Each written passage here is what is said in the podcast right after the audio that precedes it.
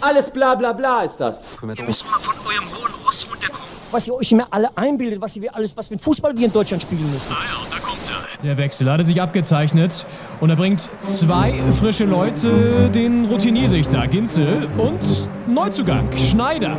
Tippelt schon an der Seitenlinie, greift sich nochmal in die lange Mähne. Die beiden als Doppelspitze, ja, das passt. Slider! Slider! Auf dem Platz! Fünf Sekunden! Doppelspitze, der Fußball-Podcast. Das Original.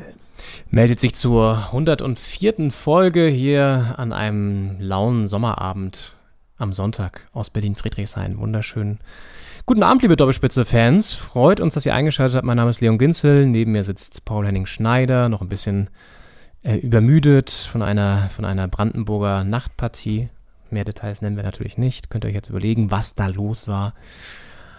Aber wir sind trotzdem frohen Mutes für diese Folge, denn es ist einiges passiert am Bundesliga-Wochenende.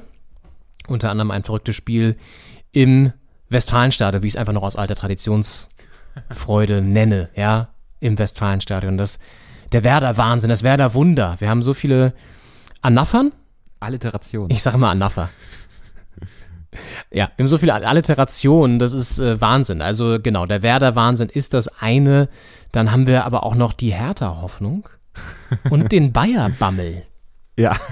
Ist dir das aufgefallen, als ich hier diese, diese Struktur mir- geschrieben habe, dass ich da diese tollen kleinen linguistischen Gags mit eingebaut habe? Es ist mir aufgefallen, sehr positiv und äh, ja, ich freue mich sehr drauf, auf diese drei Themenkomplexe, äh, auf die tollen Themenkomplexe. Und ähm, ja, Werder Wahnsinn, Hertha Hoffnung, Bayer, Bayer, Bayer Bammel. Ne? Bayern Bammel leider nicht. Nee, das- die Saison da gestaltet sich obenrum langweilig. Bayern Bommel vielleicht eher. Also von Bommel, ja. Ähm, das ist absolut, ja, da gehen wir gleich nochmal drauf ein. Nur bevor Ja. wir hier starten oder nochmal die Gliederung vorstellen dieser Folge, wie man das ja am Anfang macht als, Auf jeden Fall. als toller Podcaster ähm, und Podcasterin. Wir es gelernt haben in der Podcastschule auch. Ne? Ja, wir, wir sind ja drei Jahre. Geht das, glaube ich? Das ist so ein Lehrgang, drei Jahre. Da lernst du bei den ganz großen Olli Schulz, Jan Böhrmann, ähm, Äh, Und, und, und.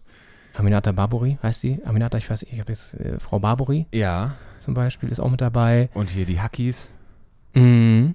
Die, es macht ja auch jeder einen Podcast. Also mittlerweile kannst du ja wirklich. Es ist, ich bin, ich habe das vorhin- ganz kurz, ich habe vorhin bei Spotify wurden mir Sachen vorgeschlagen, wieder neue Folgen hier, neue Folgen da. Ich gehe das durch und denke mir, war, also warum gibt es eigentlich mittlerweile fünf, also es ist ja keine neue Entwicklung, aber ich finde es so krank, wie viele Podcasts es gibt. ja.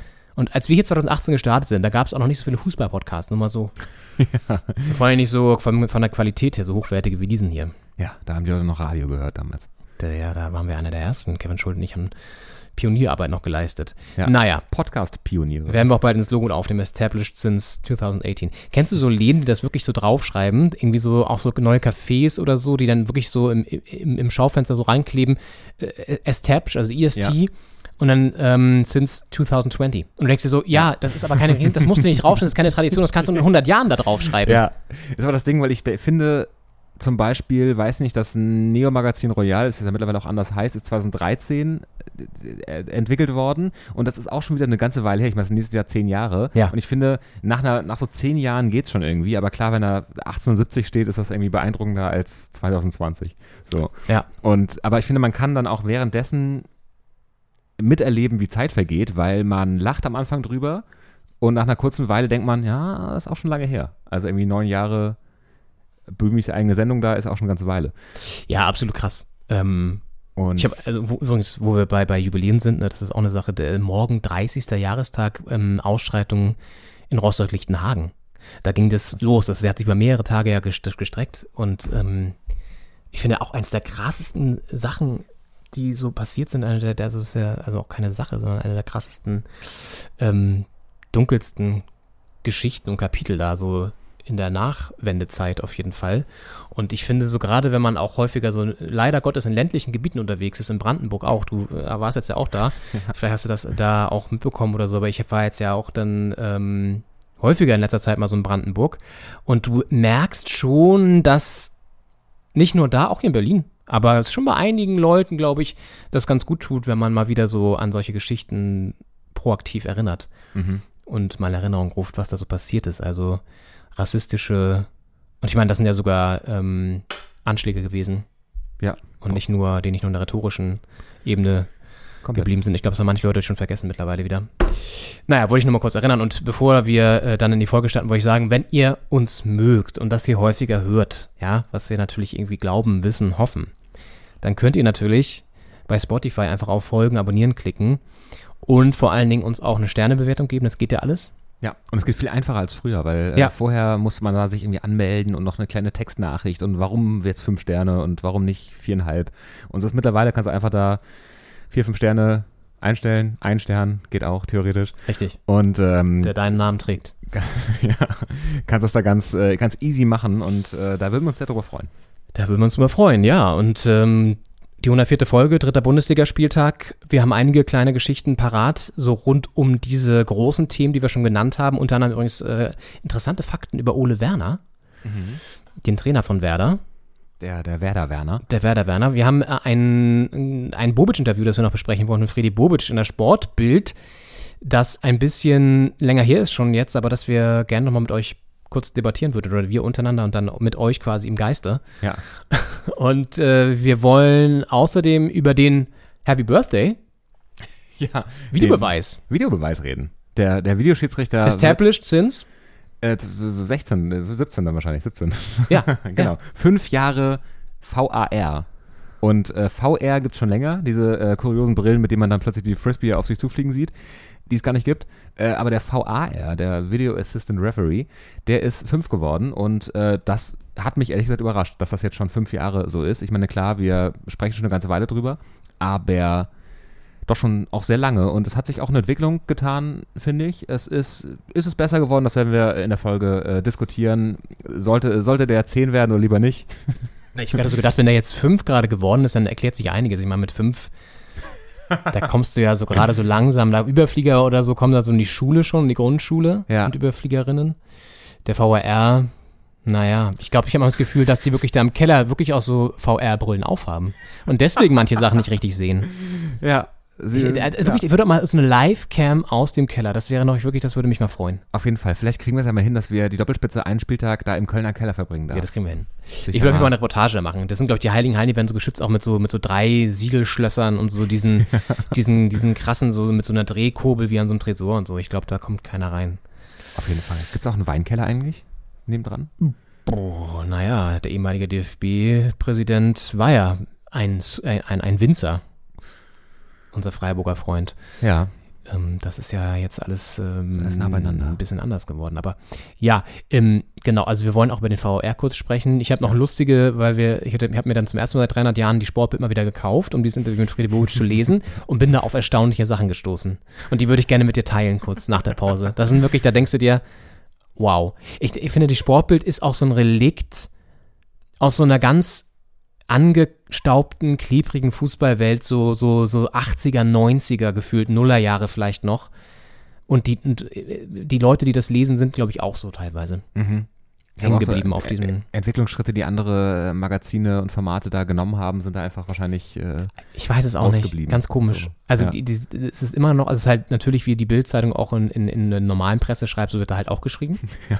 Sehr viele Inside-Stories auch so zu Lewandowskis ersten Tagen in Barcelona und so.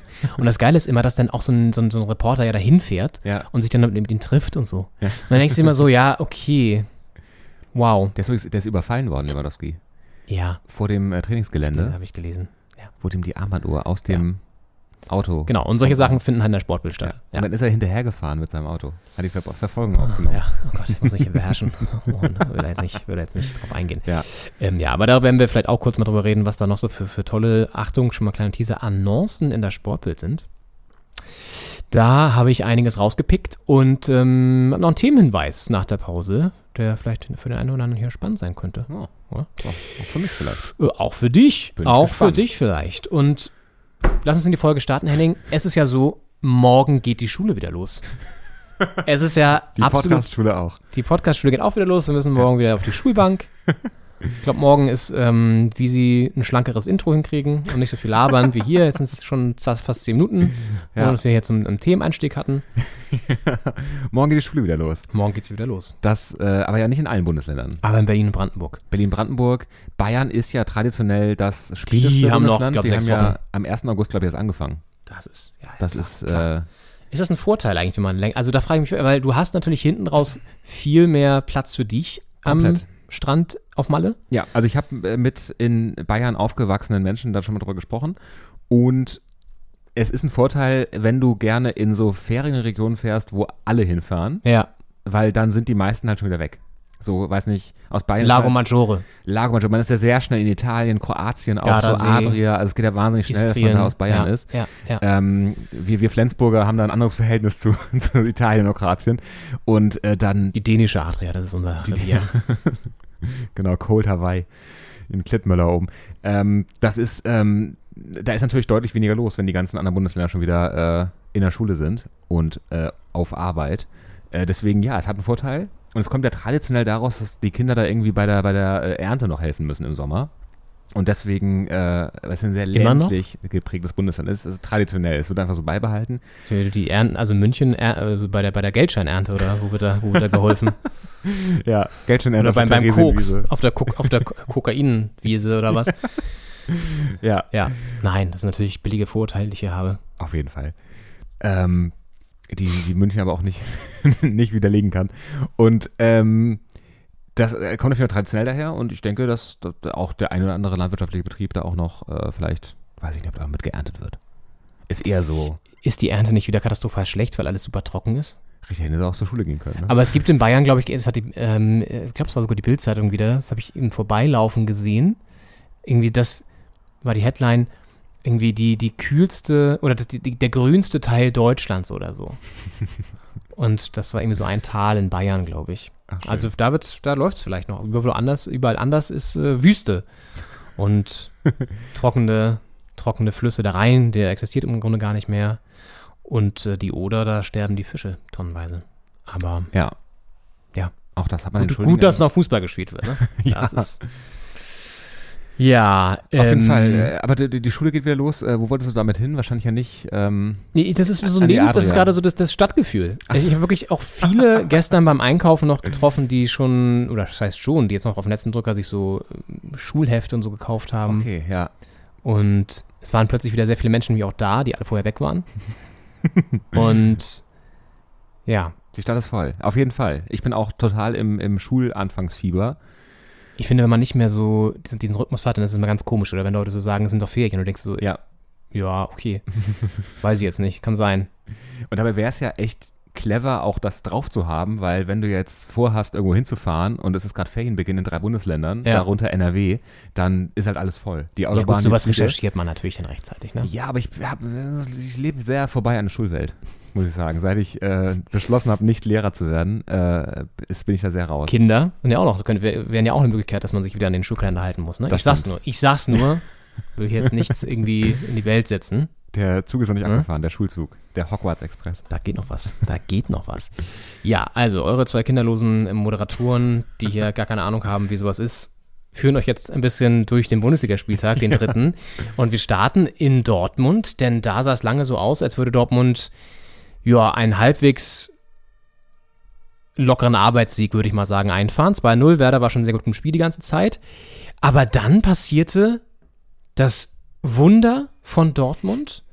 Wir schrieben die 89. Minute und plötzlich kam Werder nochmal ran. Ich muss den Torschützen, muss ich mir auch nochmal kurz in Erinnerung rufen, weil ich habe diese Werder schon noch gar nicht drauf. Es war Lee Buchanan, Buchanan? Buchanan, ich bin mir nicht ganz, ich glaube Buchanan, Buchanan, ja. Trifft auf jeden Fall zum Anschluss. Ja. Da dachte man schon so, ja, okay, 1-2, gut. Naja. der Ehrentreffer in der Ja, 89. genau, 89 Minute. Ja, mehr wird da wohl nicht gehen. Und dann 90 plus 3, Niklas Schmidt. Niklas Schmidt. Ballert da mit dem Kopf. Ballert kann man mit dem Kopf ballern eigentlich, glaube nicht. Ja, weil, ähm, weil Lee hat ja vorher auch mit dem Außenriss richtig geil getroffen. Das ist ein wunderschönes Tor wirklich. Ja. Das war ja, Ja. so ein zweiter Ball, der da zurückspringt und dann geht er da in den Strafraum rein und wirklich mit dem Außenriss ins äh, lange Eck geschlänzt. Also ein traumhaftes Tor, wo man echt dachte, schade, dass das jetzt so verpufft, weil sie trotzdem verlieren nach guter Leistung gegen Dortmund, wo man dann sagt, als Aufsteiger, okay, aber Pustekuchen. Ja. Nee, dann Niklas Schmidt 2-2. Und das sollte noch nicht alles gewesen sein. Tatsächlich noch zwei Minuten später Oliver Burke oder Burkey. muss den Namen nochmal durch die Namensdatenbank jagen mir die Aussprache nochmal an und die Aussprachedatenbank. äh, Oliver Burkey trifft tatsächlich noch zum 3 zu 2 für Werder. Hallo, was ist da los? Und vorher auch wieder mit so einem Megator. Komplett. Zumal er ja letzte Woche schon das 2-2 geschossen Ja. hat. Äh, auch, Auch. in der 95. Richtig. Ähm, wir thematisierten das und äh, da hat ja noch ähm, unser Stuttgarter Erfolgscoach äh, Pellegrino Matarazzo hat da ja noch äh, Überlegungen angestellt, wie man da Zeitspiel vielleicht, vielleicht eher machen und was so. man da trainieren ja. sollte.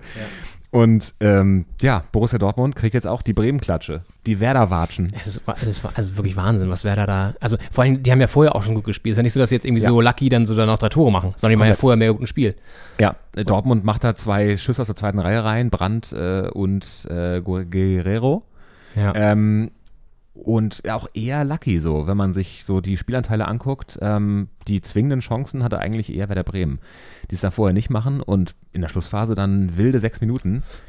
Und äh, ja, Ole Werner, der Werder-Coach, äh, hat da auch eine Meinung zu gehabt in der PK und äh, war jetzt auch eher überrascht von seinem Team, glaube ich, am Ende. Wir hören da mal rein.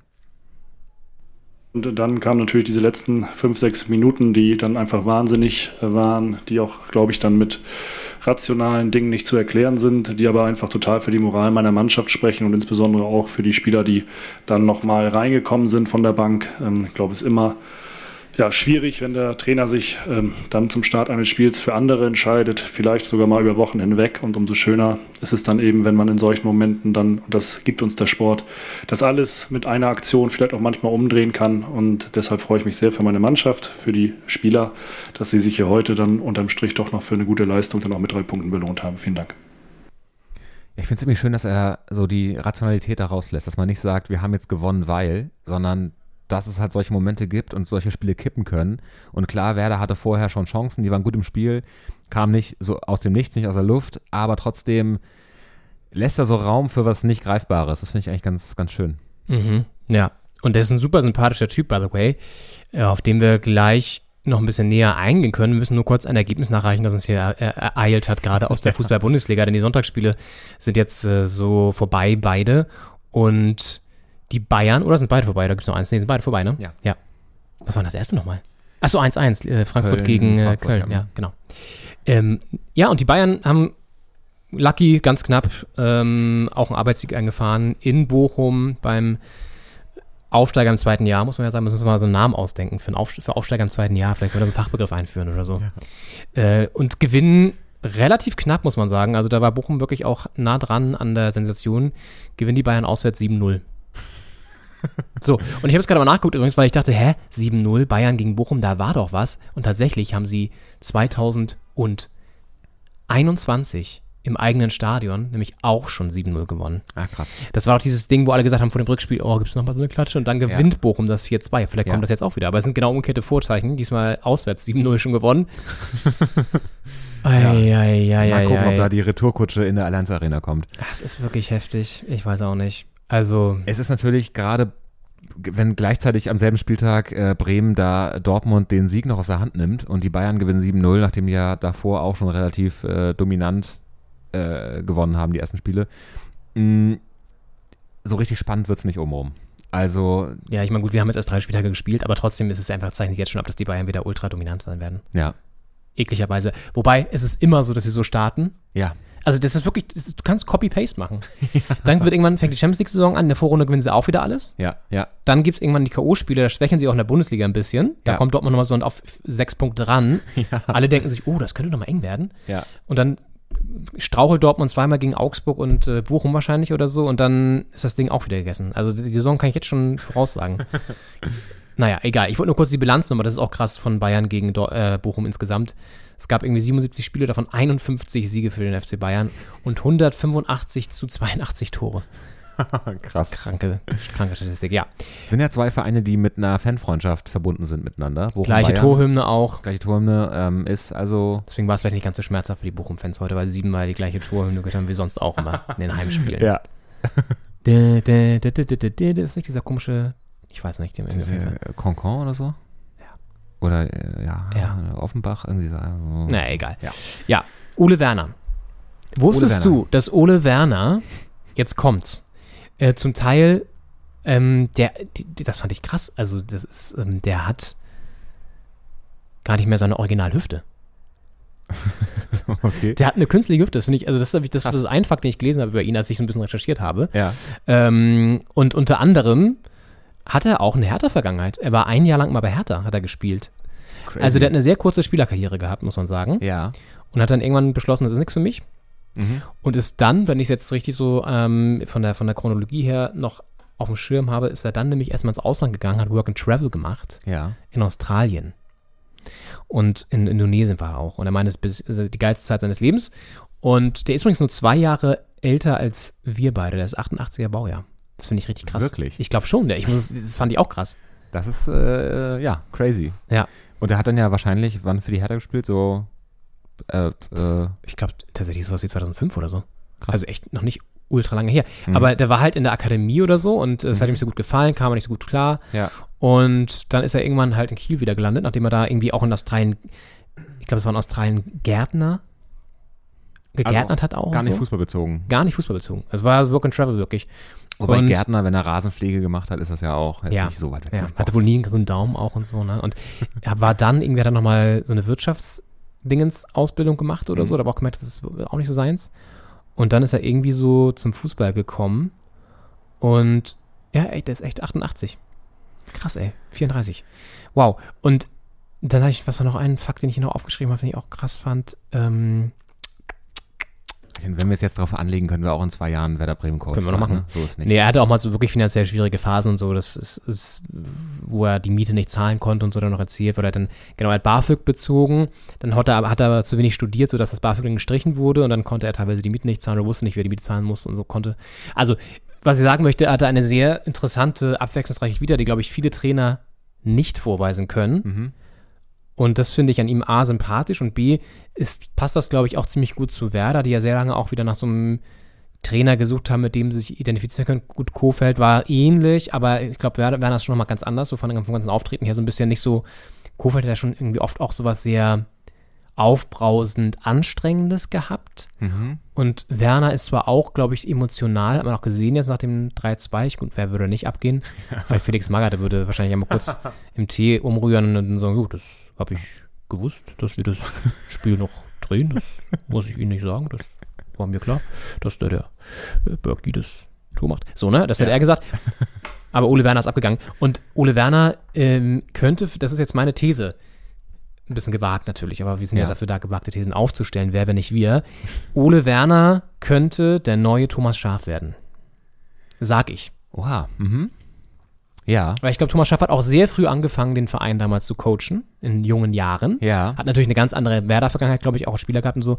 Aber ich kann mir vorstellen, der, weil Ole Werner auch in diesem schnelllebigen Geschäft kann es immer schnell vorbei sein, aber irgendwie habe ich das Gefühl, die passen ganz gut zusammen. Es matcht. Ich finde auch. Also ich meine, klar, der, der Erfolg gibt ihm jetzt auch recht. Ich meine, die sind ungeschlagen bisher. Zwei Unentschieden, ein Sieg. Und äh, ich meine, haben jetzt auch schon Dortmund hinter sich. Also auch jetzt kein super easy Saisonstart. Ja.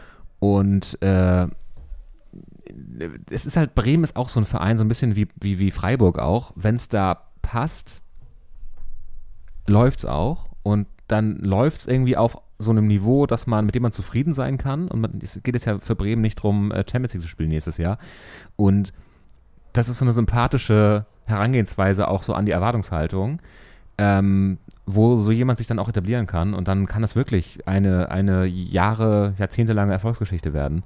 Ähm, ich kann mir das gut vorstellen. Ich finde auch, der passt da gut hin. Und ich finde auch Spielertra äh, Spielertrainer, Trainertypen interessant, die nicht als Spieler so super erfolgreich waren. Ich meine, es gibt ja auch super viele erfolgreiche Spieler, die, wo das mit dem Trainer-Ding nicht so gut geklappt hat. Oder Matthäus wäre so einer, ist ja einer der erfolgreichsten deutschen Fußballspieler aller Zeiten, ähm, der halt nicht als Trainer durchgestartet ist bisher.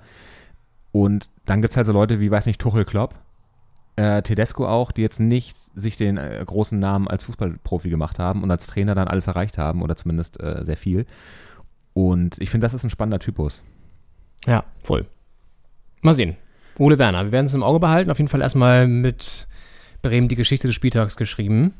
Mit diesem 3 zu 2 Auswärtssieg in Dortmund. Und dann kommen wir jetzt mal zu einem Hoffnungsträger im Blau-Weiß, der uns Mut macht wieder. Und zwar natürlich die Hertha aus Berlin. Unser Verein, unser Club, den wir hier supporten der am Freitagabend schon gespielt hat, und zwar bei einem schwierigen Spiel gefordert war. In Gladbach bei Borussia Mönchengladbach, ein Verein, der zu Hause auch sehr stark immer ist und auch wenn die letzte Saison nicht so gut lief aus Gladbacher Sicht, durchaus ja einen starken Kader hat und jetzt auch mit sieben Punkten, ja, dann weiß man jetzt ja schon nach dem Spiel, auch sehr gut in die Saison gestartet ist. Da würde ich übrigens auch gleich mit dir nochmal über den Faktor Auftaktprogramm reden, weil das ist, glaube ich, finde ich schon sehr, sehr wichtig in dem Zusammenhang immer mit einzuordnen. Auf jeden Fall, ja, waren wir auswärts gefordert im Borussia Park und es lief mehr als unglücklich leider. Am Ende steht ein 0 zu 1. Mhm. Ein 0 zu 1. Ich muss erstmal überlegen, wie es ausgegangen ist. Ja. Weil da sind ja auch so ein paar Viel passiert, ja. 0-0-1 am Ende. Elfmeter und VRs noch gewesen. So. Ja, 0-1 verliert die Hertha in Gladbach und das war wirklich ein sehr, sehr glücklicher Sieg für die Borussia, weil Hertha gerade in der zweiten Halbzeit wirklich, zumindest bis zur Gelb-Roten von Uremovic, da kommen wir vielleicht gleich noch zu, wirklich das bessere Team war, sich mehr Chancen rausgespielt hat, bessere, äh, giftiger war einfach auch und immer gedrückt hat und wirklich das, also Hertha hat wirklich eine Verwandlung durchgezogen in den letzten Spielen, die sehr viel Mut macht. Deswegen sind wir beim Thema Mut und Hoffnung. Und vielleicht gehen wir mal rein. Unglücklich war ja das Gegentor. Auf jeden Fall. Also es gab ja zwei Elfmeter äh, gegen die Hertha, beides Ja. Handspiele. Ja. Diese ganze Handspielthematik wollen wir auch nochmal, das müssen wir irgendwann nochmal auf, aufrollen. Wie, was steht da in der Regel genau drin? Äh, wie wird es umgesetzt? Ähm, es ist ja einfach wahnsinnig viel. Der Ball wird aus der zweiten Reihe oder aus dem Halbfeld da in den Strafraum geschlagen und irgendwas ist da im Weg. Irgendwo geht er an der Hand ran. Dann geht es darum, ist die Körperfläche vergrößert, ist es nicht? Ist es eine natürliche Bewegung, ist es keine? War der Ball zuerst am Körper und dann an der Hand? Oder erst an der Hand, dann am Körper? Also es ist sehr unübersichtlich. Wo fängt die Hand an? Wo hört sie auf? ja. ja. Und ähm, das äh, ist einfach immer ein Streitpunkt. Und dann wird da gefühlt eine Viertelstunde auf den Bildschirm geguckt äh, vom Schiedsrichter, wenn der Videoschiedsrichter sich ein, einschaltet. Und dann wird irgendwas entschieden. Ich meine, letzte Woche hat Hertha profitiert davon, weil der Elfmeter zurückgenommen wurde äh, gegen Frankfurt. Ähm, diesmal haben wir nicht profitiert, weil er gegeben wurde. Äh, zweimal sogar, zwei Handelfmeter. Und weil ich glaube, beim ersten Mal war der Videoschiedsrichter nicht dabei. Das war, glaube ich, auch relativ klar, äh, dass Mittel steht da. Der hat er sofort auf den Punkt gezeigt, Ja. glaube ich auch, ja. Ja, das, äh, den kann man auf jeden Fall geben, den muss man wahrscheinlich sogar geben. Und äh, den hat er auch direkt gegeben. Äh, Mittel steht da doch die Hand ziemlich weit äh, oben, berührt den Ball damit. Das ist einfach äh, ein Handspiel. Das zweite, äh, wesentlich deutlicher klar auf jeden Fall. Da kann man streiten, ob man das geben muss. Ähm, und ja, letztlich ist es äh, unglücklich, weil äh, beim zweiten Handspiel auch noch die gelb-rote Karte für Orimovic dazu kommt. Äh, Hertha also in Unterzahl, zwei Elfmeter, einen hält Christensen, einen hält er fast. Also auch wirklich ein gutes Spiel gemacht. Äh, der, die Nummer eins der Berliner. Und es ist einfach, es fühlt sich einfach ähm, schlecht an, am Ende da nicht mehr einen Punkt mitzunehmen, weil Hertha eine couragierte Leistung gezeigt hat und dann, äh, ja, am Ende sich nicht belohnt. Auch ganz gute Torchancen dann nicht reinmacht. Das ist auch, ich meine, im Ja. Frankfurt-Spiel, da hätten auch beide Teams, es hätte auch 4-4 ausgehen können am Ende. Ja. Äh, das stand das 1-1 da.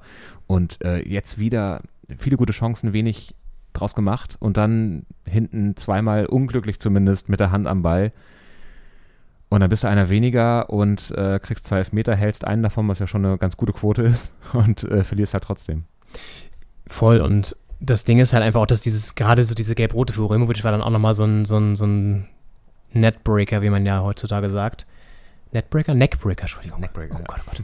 Netbreaker, ja, sagt man auch. Ähm, genau, also wirklich so eine Schlüsselszene, weil dadurch Hertha einfach natürlich auch die Power gefehlt hat wieder dann. Ne? Dann hat Gladbach mehr Kontrolle reingebracht, hatte mehr Ballbesitz, hat das Spiel dadurch beruhigt und diesen, diesen Hertha, ich sag mal, Drang gebrochen. Und ich fand der zweite Handelfmeter, also, oh, ich weiß nicht. Ich find's immer, da sind wir ja beim Thema fünfter Geburtstag vom VAR, können wir ja nachher noch vielleicht ganz kurz drüber reden, aber ich meine, das hat ja mit dem VAR vielleicht auch gar nicht so viel zu tun, das hat auch mit der Handregel zu tun, mit der Handspielregel. Das Ding ist einfach, ich finde, da war es ja so, da kam die Flanke rein, dann hat der Gladbacher, glaube ich, einen Kopfball gespielt und Uremovic hatte die Hand sozusagen so da oben dran, dass der Ball dann direkt an die Hand ge ge gedreht ist im Zweikampf. Also war in der Luft und dann ist der Ball an die, an die Hand gegangen. Wo ich mir so denke, ja, aber also A, wäre der Ball nie im Leben aufs Tor gegangen. Er wäre, also ne, er hat jetzt kein klares Tor verhindert oder auch keinen klaren Torschuss und so. Gut, das kann man sagen, war trotzdem Strafraum. Ja, ich weiß, okay. Aber ich denke mir da so, was, du musst ja dann so krass irgendwie jedes Mal, wenn du hochsteigst, dir überlegen, was mache ich mit meiner Hand? Hacke ich mir die ab vorher? Binde ich mir die hinten an? Ich weiß es nicht. das finde ich halt schwierig und es nervt mich. Und wir haben vorhin noch kurz die Zusammenfassung gesehen von Dortmund gegen Werder. Da war es, glaube ich, Hummels, der irgendwie im Strafraum so lag und dann sich mit der Hand so abgestützt auf dem Rasen, da ging der, der Ball auch an die Hand, wo ich auch sagen muss, ja, dann muss das aber auch ein Elfmeter sein. Sorry. Also, ne, weißt du so, und das finde ich halt so inkonsequent dann. Ja. Und insgesamt irgendwie so diese Regelauslegung mag jetzt mh, überarbeitet worden sein und dann war das vielleicht auch ein Elfmeter, der zweite. Aber für mich erschließt sich da irgendwie keine, keinen Sinn. So. Ich finde auch, wir haben ja letztes Mal ähm, beim Frankfurt, Frankfurt-Spiel der Hertha und diesem Elfmeter, der dann nicht gegeben oder zurückgenommen wurde, äh, für Frankfurt ähm, darüber gesprochen, ob es darum gehen sollte, Kontakte zu bestrafen oder Foulspiele. Also geht's, es geht halt auch darum, hat der, führt der Kontakt wirklich dazu, dass der Spieler fällt oder spürt der Spieler, da ist ein Kontakt, ich fall mal lieber, könnte was geben. Und so ist beim Handspiel halt auch, man sollte nicht den Ballkontakt mit der Hand bestrafen, sondern eben, ich meine, es wird ja auch versucht zu machen durch die Vergrößerung der Körperfläche und alles Mögliche. Es ist ja, wenn der ab, äh, angelegte Arm und der Ball geht an die Hand, wird es ja nicht bestraft. Aber ich finde, es ist immer noch zu schwammig und immer noch zu uneindeutig und es werden immer noch so nicklige kleine Situationen, die du kaum verhindern kannst, äh, führen immer noch zu Elfmetern unter Umständen. Und das, ja, ist halt schwierig, zumal dann mit der gelben Karte, die das ja zwangsläufig das Handspiel auch nach sich zieht, dann äh, eben so eine Doppelbestrafung auch ist, die dann so ein, so ein Spiel auch entscheiden kann. Und ähm, super ärgerlich ist halt die erste gelbe Karte für Oremovic, weil er den ersten Elfmeter, den äh, der, der reingegangen ist, Ja. ähm, äh, verzögert hat und dafür Ja. die gelbe Karte kriegt. Das ist natürlich eine super unnötige erste gelbe Karte und dann kriegst du die zweite, die halt passieren kann und dann bist du halt weg. Also das ist halt auch ärgerlich, dass dann, weiß nicht, was die Ball wegschlagen oder Zeitspiel oder äh, ich meine in der 34. Minute da irgendwie noch nicht aus dem Strafraum gehen, damit äh, Plea noch ein bisschen angespannter ist und vielleicht verschießt. Ich meine, das ist auch alles Quatsch irgendwie. Ja, passierte natürlich, aber klar, im Zusammenhang ist das natürlich dann blöd.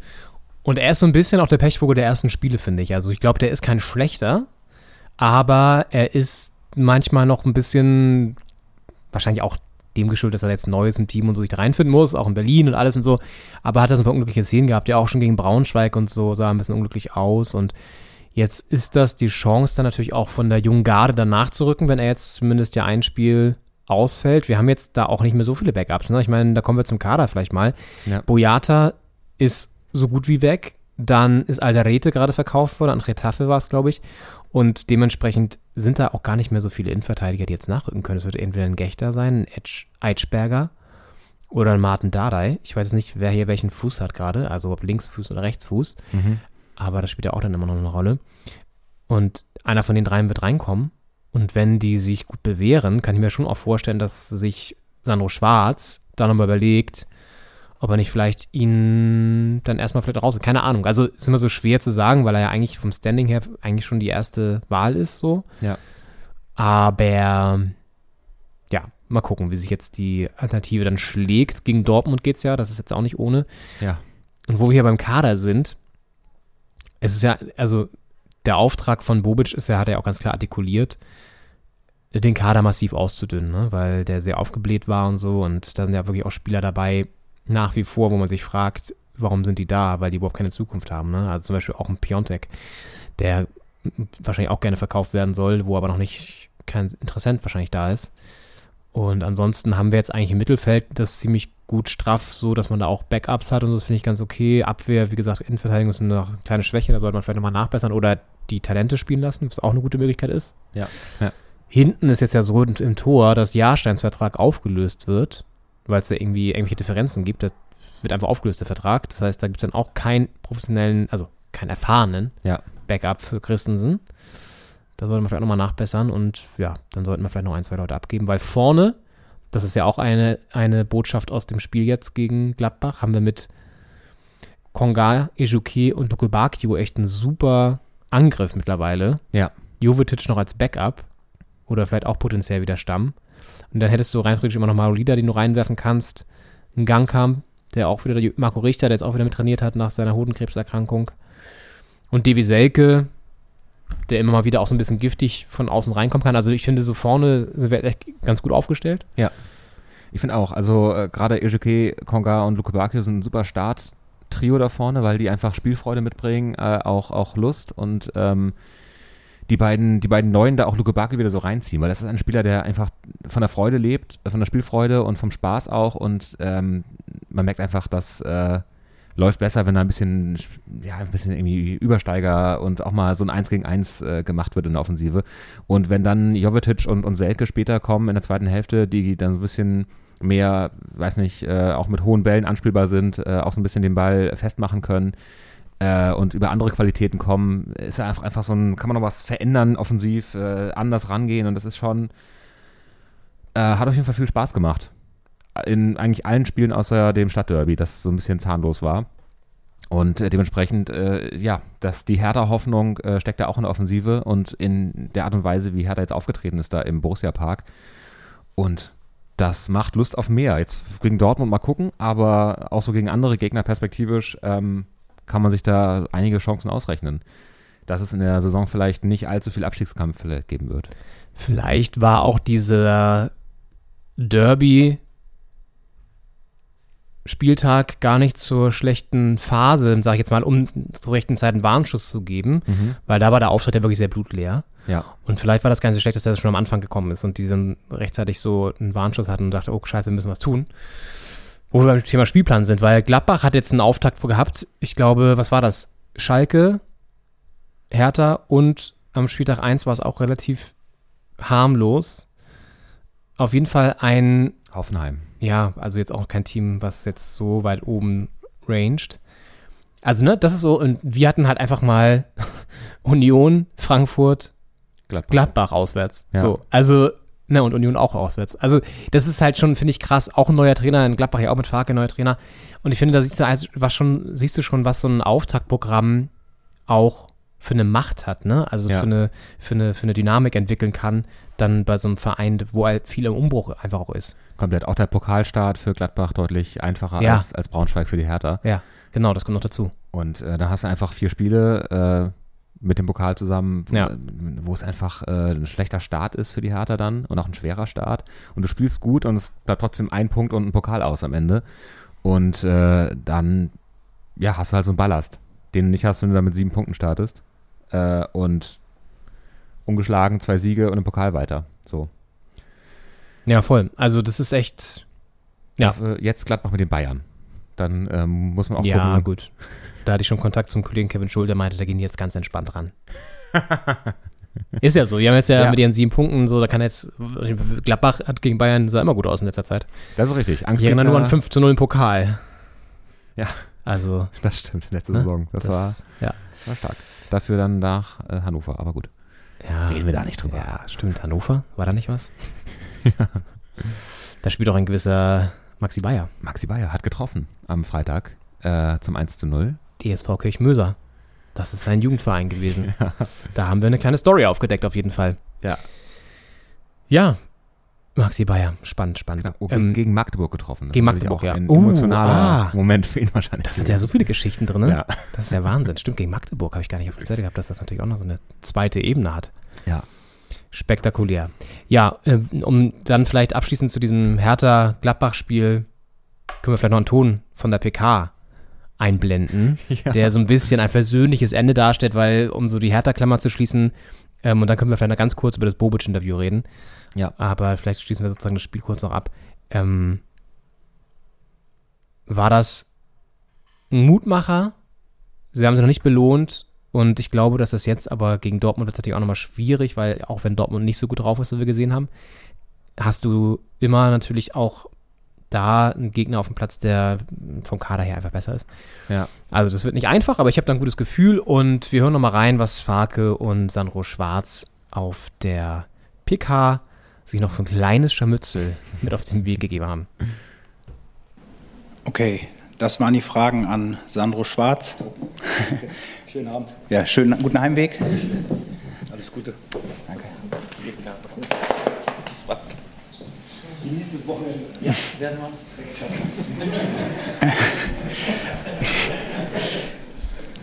Okay, Christian Hornung für die Bildzeitung.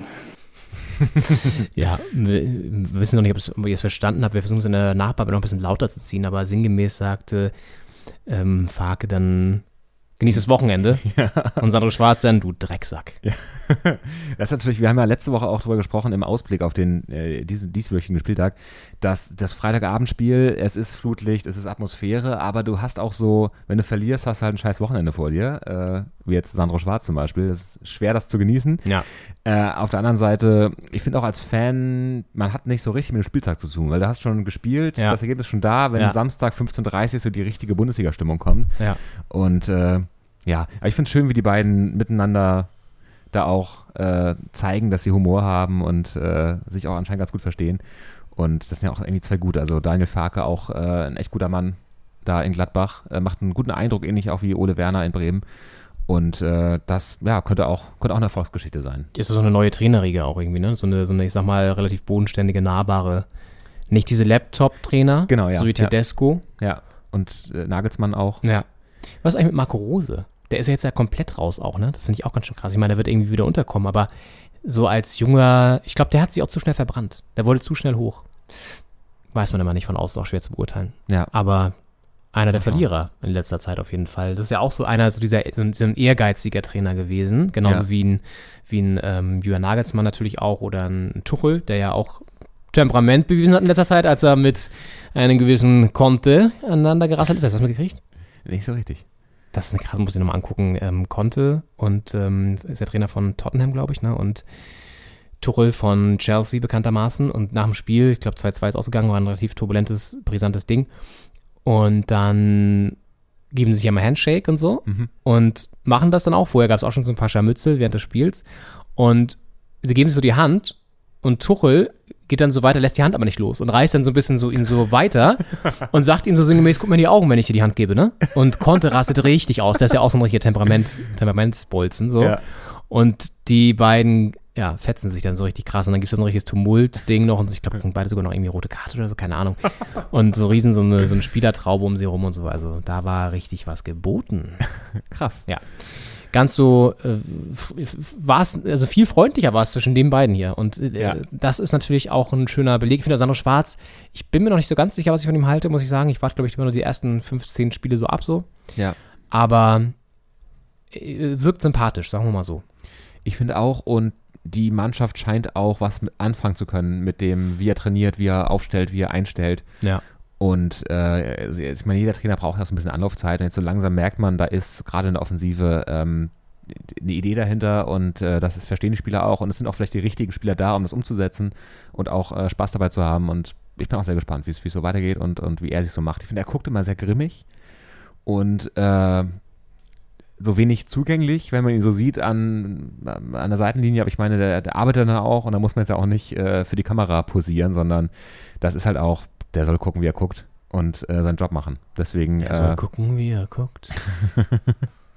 Der Sandro Schwarz. Könnte man auch wieder so einen Song draus machen eigentlich. ja, schon wieder ein Hit. So, ein- so ein Deutsch-Pop. Ja. Popsong. Ja, also ein Faktor ist ja mit Sicherheit auch Friedi Bobic im Hintergrund, der den Kader jetzt ja sehr umgebaut hat und immer noch dabei ist, den ich wirklich immer noch auch nicht so ganz als Herr Tana so sehe und ihn damit identifiziere. Aber was er ja schon irgendwie schafft, ist den Kader jetzt zu entschlacken. Allerdings hat er vor gut zwei Wochen ein Interview gegeben in der Sportbild, das aufhorchen ließ. Und da wollen wir euch nochmal ein paar Passagen kurz vorlesen oder das nochmal kurz irgendwie so zitieren und dann diskutieren, weil es ging, es war so ein ganz breit angelegtes Interview. Es ging auch so ein bisschen darum, dass er fürs DFL-Präsidium kandidiert. Das ist übrigens auch durch. Da muss ich nochmal nachgucken. Das habe ich gar nicht mehr verfolgt, ob er jetzt auch wirklich es geschafft hat. Vielleicht kannst du das kurz mal nachrecherchieren und dann gucke ich mal hier nochmal ins Interview rein. Ähm, und ich glaube, deswegen war das Interview einfach sehr breit angelegt und ich glaube, er hatte deswegen auch so ein bisschen so die Motivation, auch mal sich zu positionieren in vielen Punkten. Und das erste war tatsächlich, wo es geknistert hat hier zwischen den Zeilen. Ähm, also es gab mehrere Szenen eigentlich. Sagen wir mal, picken wir uns mal die drei raus, die am brisantesten waren. Also, Thema TV-Abos beziehungsweise Fußball im Free TV. Da sagt er zum Beispiel zum einen, dass er kritisiert auch sozusagen diese Struktur, dass es so viele Sender mittlerweile gibt, wo man nicht genau weiß, wo das Spiel heute läuft, bei The Zone, bei RTL, bei Sky, man weiß es irgendwie nicht so genau. Ja. Und sagt dann aber ähm, über den öffentlich-rechtlichen, also pass auf, bla bla bla. Auch DFL-Chefin Donate Hopfen hat sich für mehr Spiele im Free TV ausgesprochen. Eine gute Idee, ist dann die Frage an ihn und sagt, Zitat Bobic, ja, wir brauchen das erlebbar auch für die, die sich ein Abo oder Ticket nicht leisten oder mit den digitalen Veränderungen aus Altersgründen nicht mitgehen können. Aber ganz ehrlich, ich habe ein Problem damit, wenn von Free TV die Rede ist. Das ist teilweise Zwangs-Pay-TV. So, dann wieder hakt die Sportbild ein. Sie meinen die GEZ-Gebühren von ARD und ZDF, die jeder Haushalt zahlen muss. Wofür sollten die verwendet werden? Es wäre beispielsweise ein Ansatz, Bundesligaspiele der Frauen bei ARD und ZDF zu zeigen, um Frauenfußball lebbar und einer breiten Masse zugänglich zu machen und so nach vorne zu bringen. Denn dann steigen irgendwann die Quoten, es können mehr Werbepartner gewonnen und damit könnte mehr Geld in den Frauenfußball investiert werden. Bla bla bla. So, aber es ging eher um diese Aussage Zwangs-PTV, die schon mal sehr schwierig ist, weil das in so eine Ecke geht, in eine, vor allen Dingen von der Rhetorik her, die ganz andere Leute auch gerne mal benutzen. Ja. Und ja, Ist, ist ja auch so, dass in, in vielen europäischen Ländern, ich meine in Frankreich, äh, Großbritannien, in der Schweiz äh, gab es eine Abstimmung, die äh, gescheitert ist, aber es in vielen Ländern strauchelt äh, das öffentlich-rechtliche. Ja. Und da wird überall äh, überlegt, äh, das abzuschaffen und was das für die Rundfunklandschaft bedeuten würde, wenn es das nicht mehr gäbe. Ähm, ja, wirklich dramatisch und das nur anzudeuten ist schon, ist schon schwierig. Und Ja, dann so mit, der, mit dem Frauenfußball zu kommen, was ja ein wichtiges Thema ist und was ja alles stimmt. Also Mhm. ist ja auch so ein Whataboutism, heißt das, glaube ich, wenn man einfach äh, Mhm. wahre andere Aussagen dann so daneben stellt, die nichts mit der Sache zu tun haben. Weil ich meine, mehr Frauenfußball zeigen kann man auch, wenn man auch mehr Herrenfußball zeigt. Also ich meine, man kann Ja. einfach mehr Fußball zeigen. Und äh, das, ja, sch- schwierige Aussage. Ja, vor allem du kannst ja sagen, dass der, also es geht ja gar nicht um, dass der öffentlich-rechtliche ähm, Bereich nicht absolut reformbedürftig sind, wie man jetzt ja auch schon wieder an der, an der Causa Schlesinger und RBB sieht, ne? Ja. Und in Großbritannien ist es ja auch so, dass die Rundfunkgebühren jetzt Stück für Stück abgeschafft werden und dann wird dann ein System greifen, wo, wo der BBC sich wahrscheinlich selbst finanzieren muss. Mhm. Und in Frankreich wird das jetzt über Steuern gehen und so. Also es wird halt schon überall reformiert, weil es auch, glaube ich, wichtig ist, dass man da generell mal drauf schaut, wie wir das Ganze aufbauen und so. Aber diese Rhetorik ist halt einfach, geht gar nicht, finde ich. So, es ist halt nicht differenziert. Ja, So, es ist halt so, ja, so ist es. So, ne? Und das ist, das zieht sich so ein bisschen wie so ein roter Faden durch das ganze Interview, dass er so von sich so ausgeht, dass das so allgemeingültige ähm, Tatsachen sind, fast schon, wo ich so denke, nee, Fredi, also ist es einfach nicht. Oder sind es einfach nicht. Und ähm, dann gab es diese eine Nachfrage, ich muss kurz mal suchen, wo ich das finde, mit dem Thema Katar. Und da, wenn ich es jetzt nicht finde, habe ich es auch noch so halb im Kopf auf jeden Fall. Ich finde es dann vielleicht nur wichtig, dass man es nochmal ganz zitiert, aber äh, auf jeden Fall wurde er gefragt, ob die Spieler sich auch beim Thema Katar eigentlich dann politisch äußern sollten vor Ort. Und dann sagt er, nö, auf gar keinen Fall. auf gar keinen Fall. Die sollen sich auf Fußball konzentrieren, die sollen sich nicht äußern zu, zu politischen Themen. Wo ich auch schon wieder denke, ja, wow, okay. Das ist ja natürlich auch wieder eine super komische Haltung. Also das ist so, ich verstehe es auch nicht. Weißt du, es ist so, warum?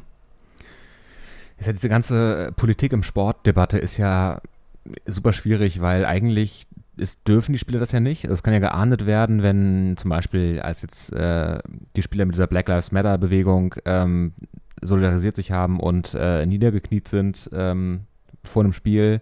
Das war ja geduldet, aber hätte geahndet werden können, zum Beispiel. Und das ist, glaube ich, auch ein Thema, das mal größer debattiert werden sollte, ob man da nicht äh, was verändert, weil jeder Spieler quasi ein Risiko auf sich nimmt, wenn er sich äh, politisch äußert und seine Bühne quasi nutzt nach einem Tor oder vor einem Spiel. Und äh, dieses Risiko sollte man, glaube ich, auch wegnehmen von den Spielern, weil das gehört dazu. Das sind äh, Personen des, der Öffentlichkeit, äh, das sind Vorbilder auch. Ich meine, wir haben super viel über Joshua Kimmich geredet, als er sich nicht impfen lassen wollte, äh, dass man das nicht nachvollziehen kann, dass es so ein, so ein Leader ist, der dann äh, auf dem Platz ähm, den Ton angibt und in so einem gesellschaftlichen Thema dann plötzlich äh, da ausschert und äh, seine Vorbildfunktion auch ein bisschen verfehlt. Und wenn man ihn dafür ankreidet, dann muss man auch zulassen, dass äh, Fußballspieler und Sportler sich politisch äußern und äh, das dann so zu untersagen fast schon oder zu sagen, nee, komm, die sollen sich hier, die sollen mal ihren Sport machen und den Rest überlassen sie anderen Leuten, äh, finde ich äh, fragwürdig auf jeden Fall. Und Mhm. Ja, das war die letzte Frage tatsächlich. Und du sagte auch nochmal, ne, sollten sich nicht auf, äh, sollten sich auf Fußball fokussieren, sich nicht äußern. Wir Deutsche, Zitat, werden Katar nicht verändern. Wir können die Probleme benennen, aber das muss auf politischer Ebene stattfinden, nicht auf sportlicher. Zitat Ende. Ja. Gut, Freddy, also finde ich ein bisschen schwierig die Aussage. Ja. Vor allen Dingen, ich frage mich bei diesem ganzen Interview, da, da, da komme ich gleich nochmal drauf zurück, ähm, aber eine, eine andere Geschichte war noch, wo er auch so sagt, ähm, wo man sich auch an den Kopf fasst, wo war das denn? Äh, da ging es ums Thema, was war nochmal seine dritte Aussage? Ach,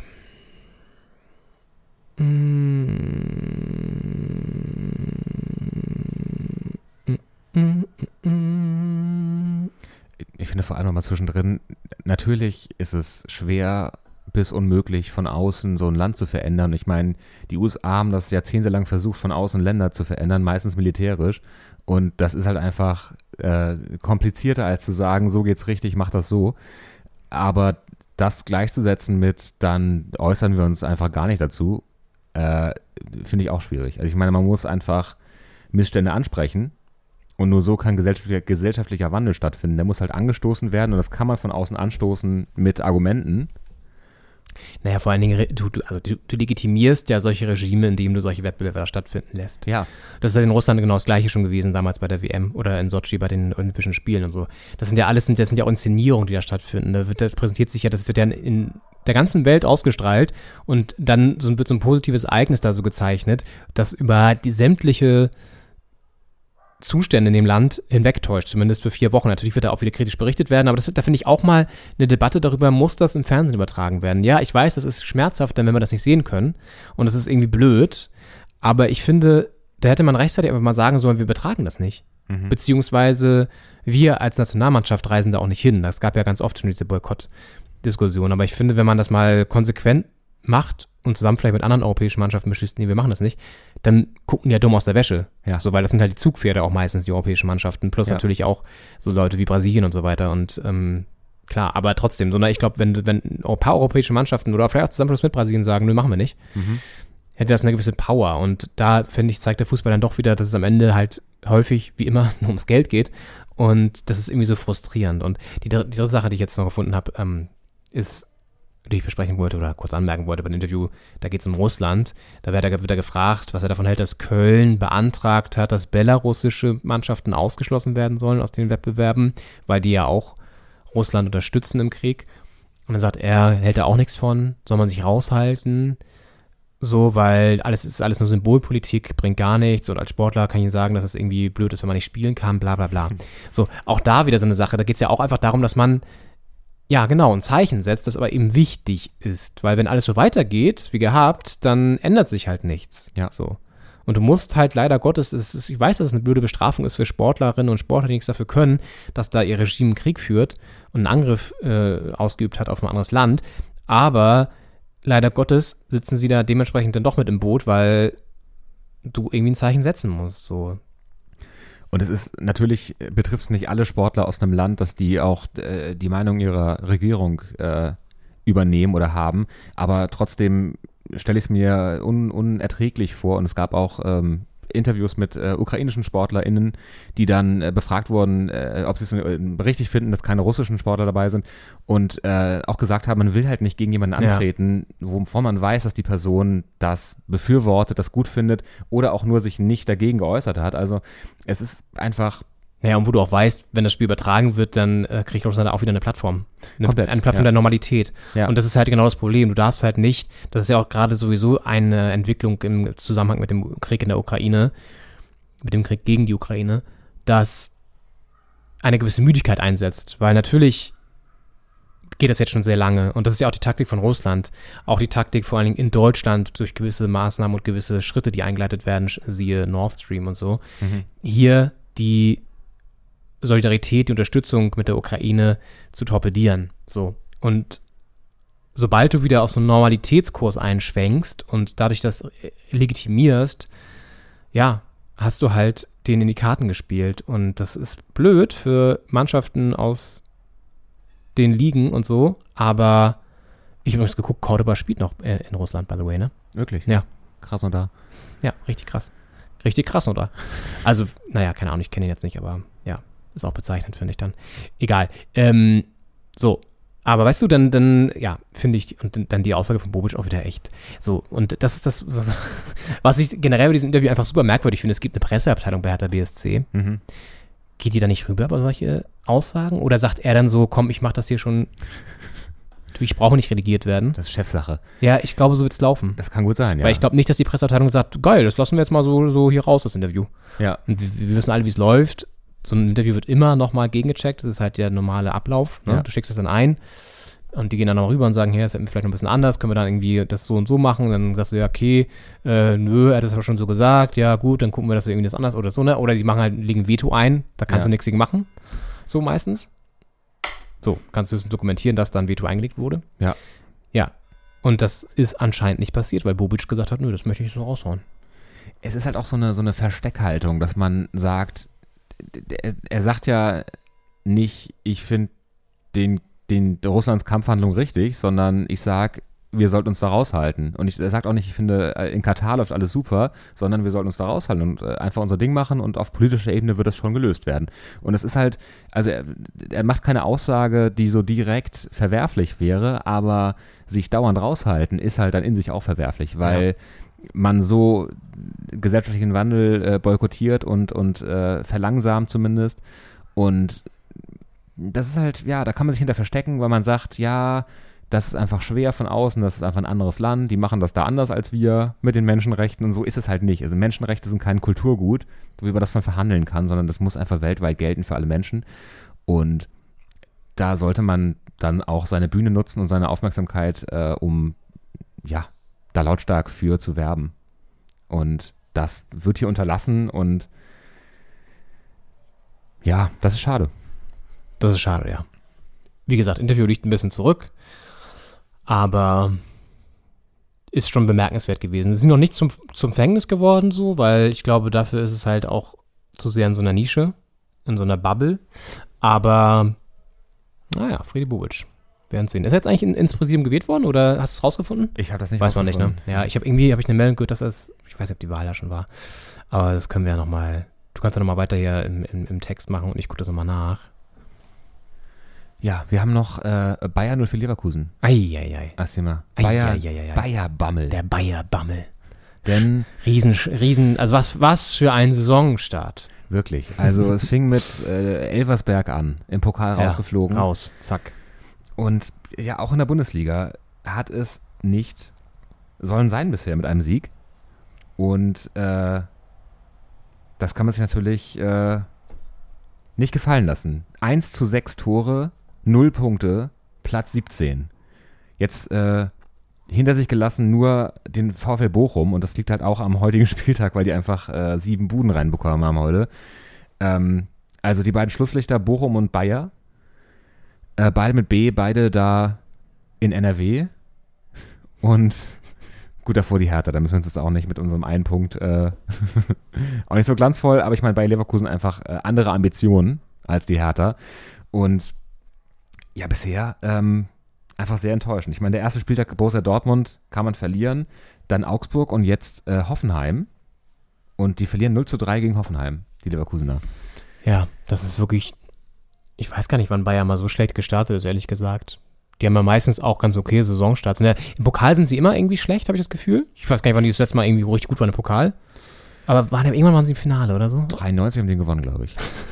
Und irgendwann war Gegen die Hertha Bubis. Haben sie den mal gewonnen? Nee. Doch, Leverkusen hat, glaube ich, gegen Hertha, Hertha, die War das, Hertha dieses, war das dieses Ding, ja? ich glaube. Ich dachte, Vizekusen hatten ja noch nie einen Titel geholt. Ähm, aber jetzt in der Liga läuft es richtig, richtig schlecht.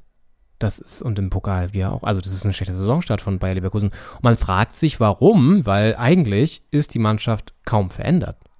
Also, es spielt weiterhin Schick vorne, es spielt weiterhin Diaby, ein Andrich, Tabsobantar in der, in der Mitte. Und so wirklich krasser Umbruch war da jetzt nicht. Sie haben noch einen Demir bei, sie haben Paulinho, Amiri. Also sie haben wirklich auch gute Leute. Und man fragt sich ein bisschen, gut, liegt vielleicht daran, dass da nicht so viel passiert ist, dass irgendwie so ein bisschen so Gift als äh, von, von außen fehlt. Wer ja auf jeden Fall fehlt, das haben wir ja schon mal gesagt, ist Rudi. Ja, das stimmt. Und das ist für mich vielleicht auch der Ausschlag, wer weiß, vielleicht ist das wirklich der Faktor.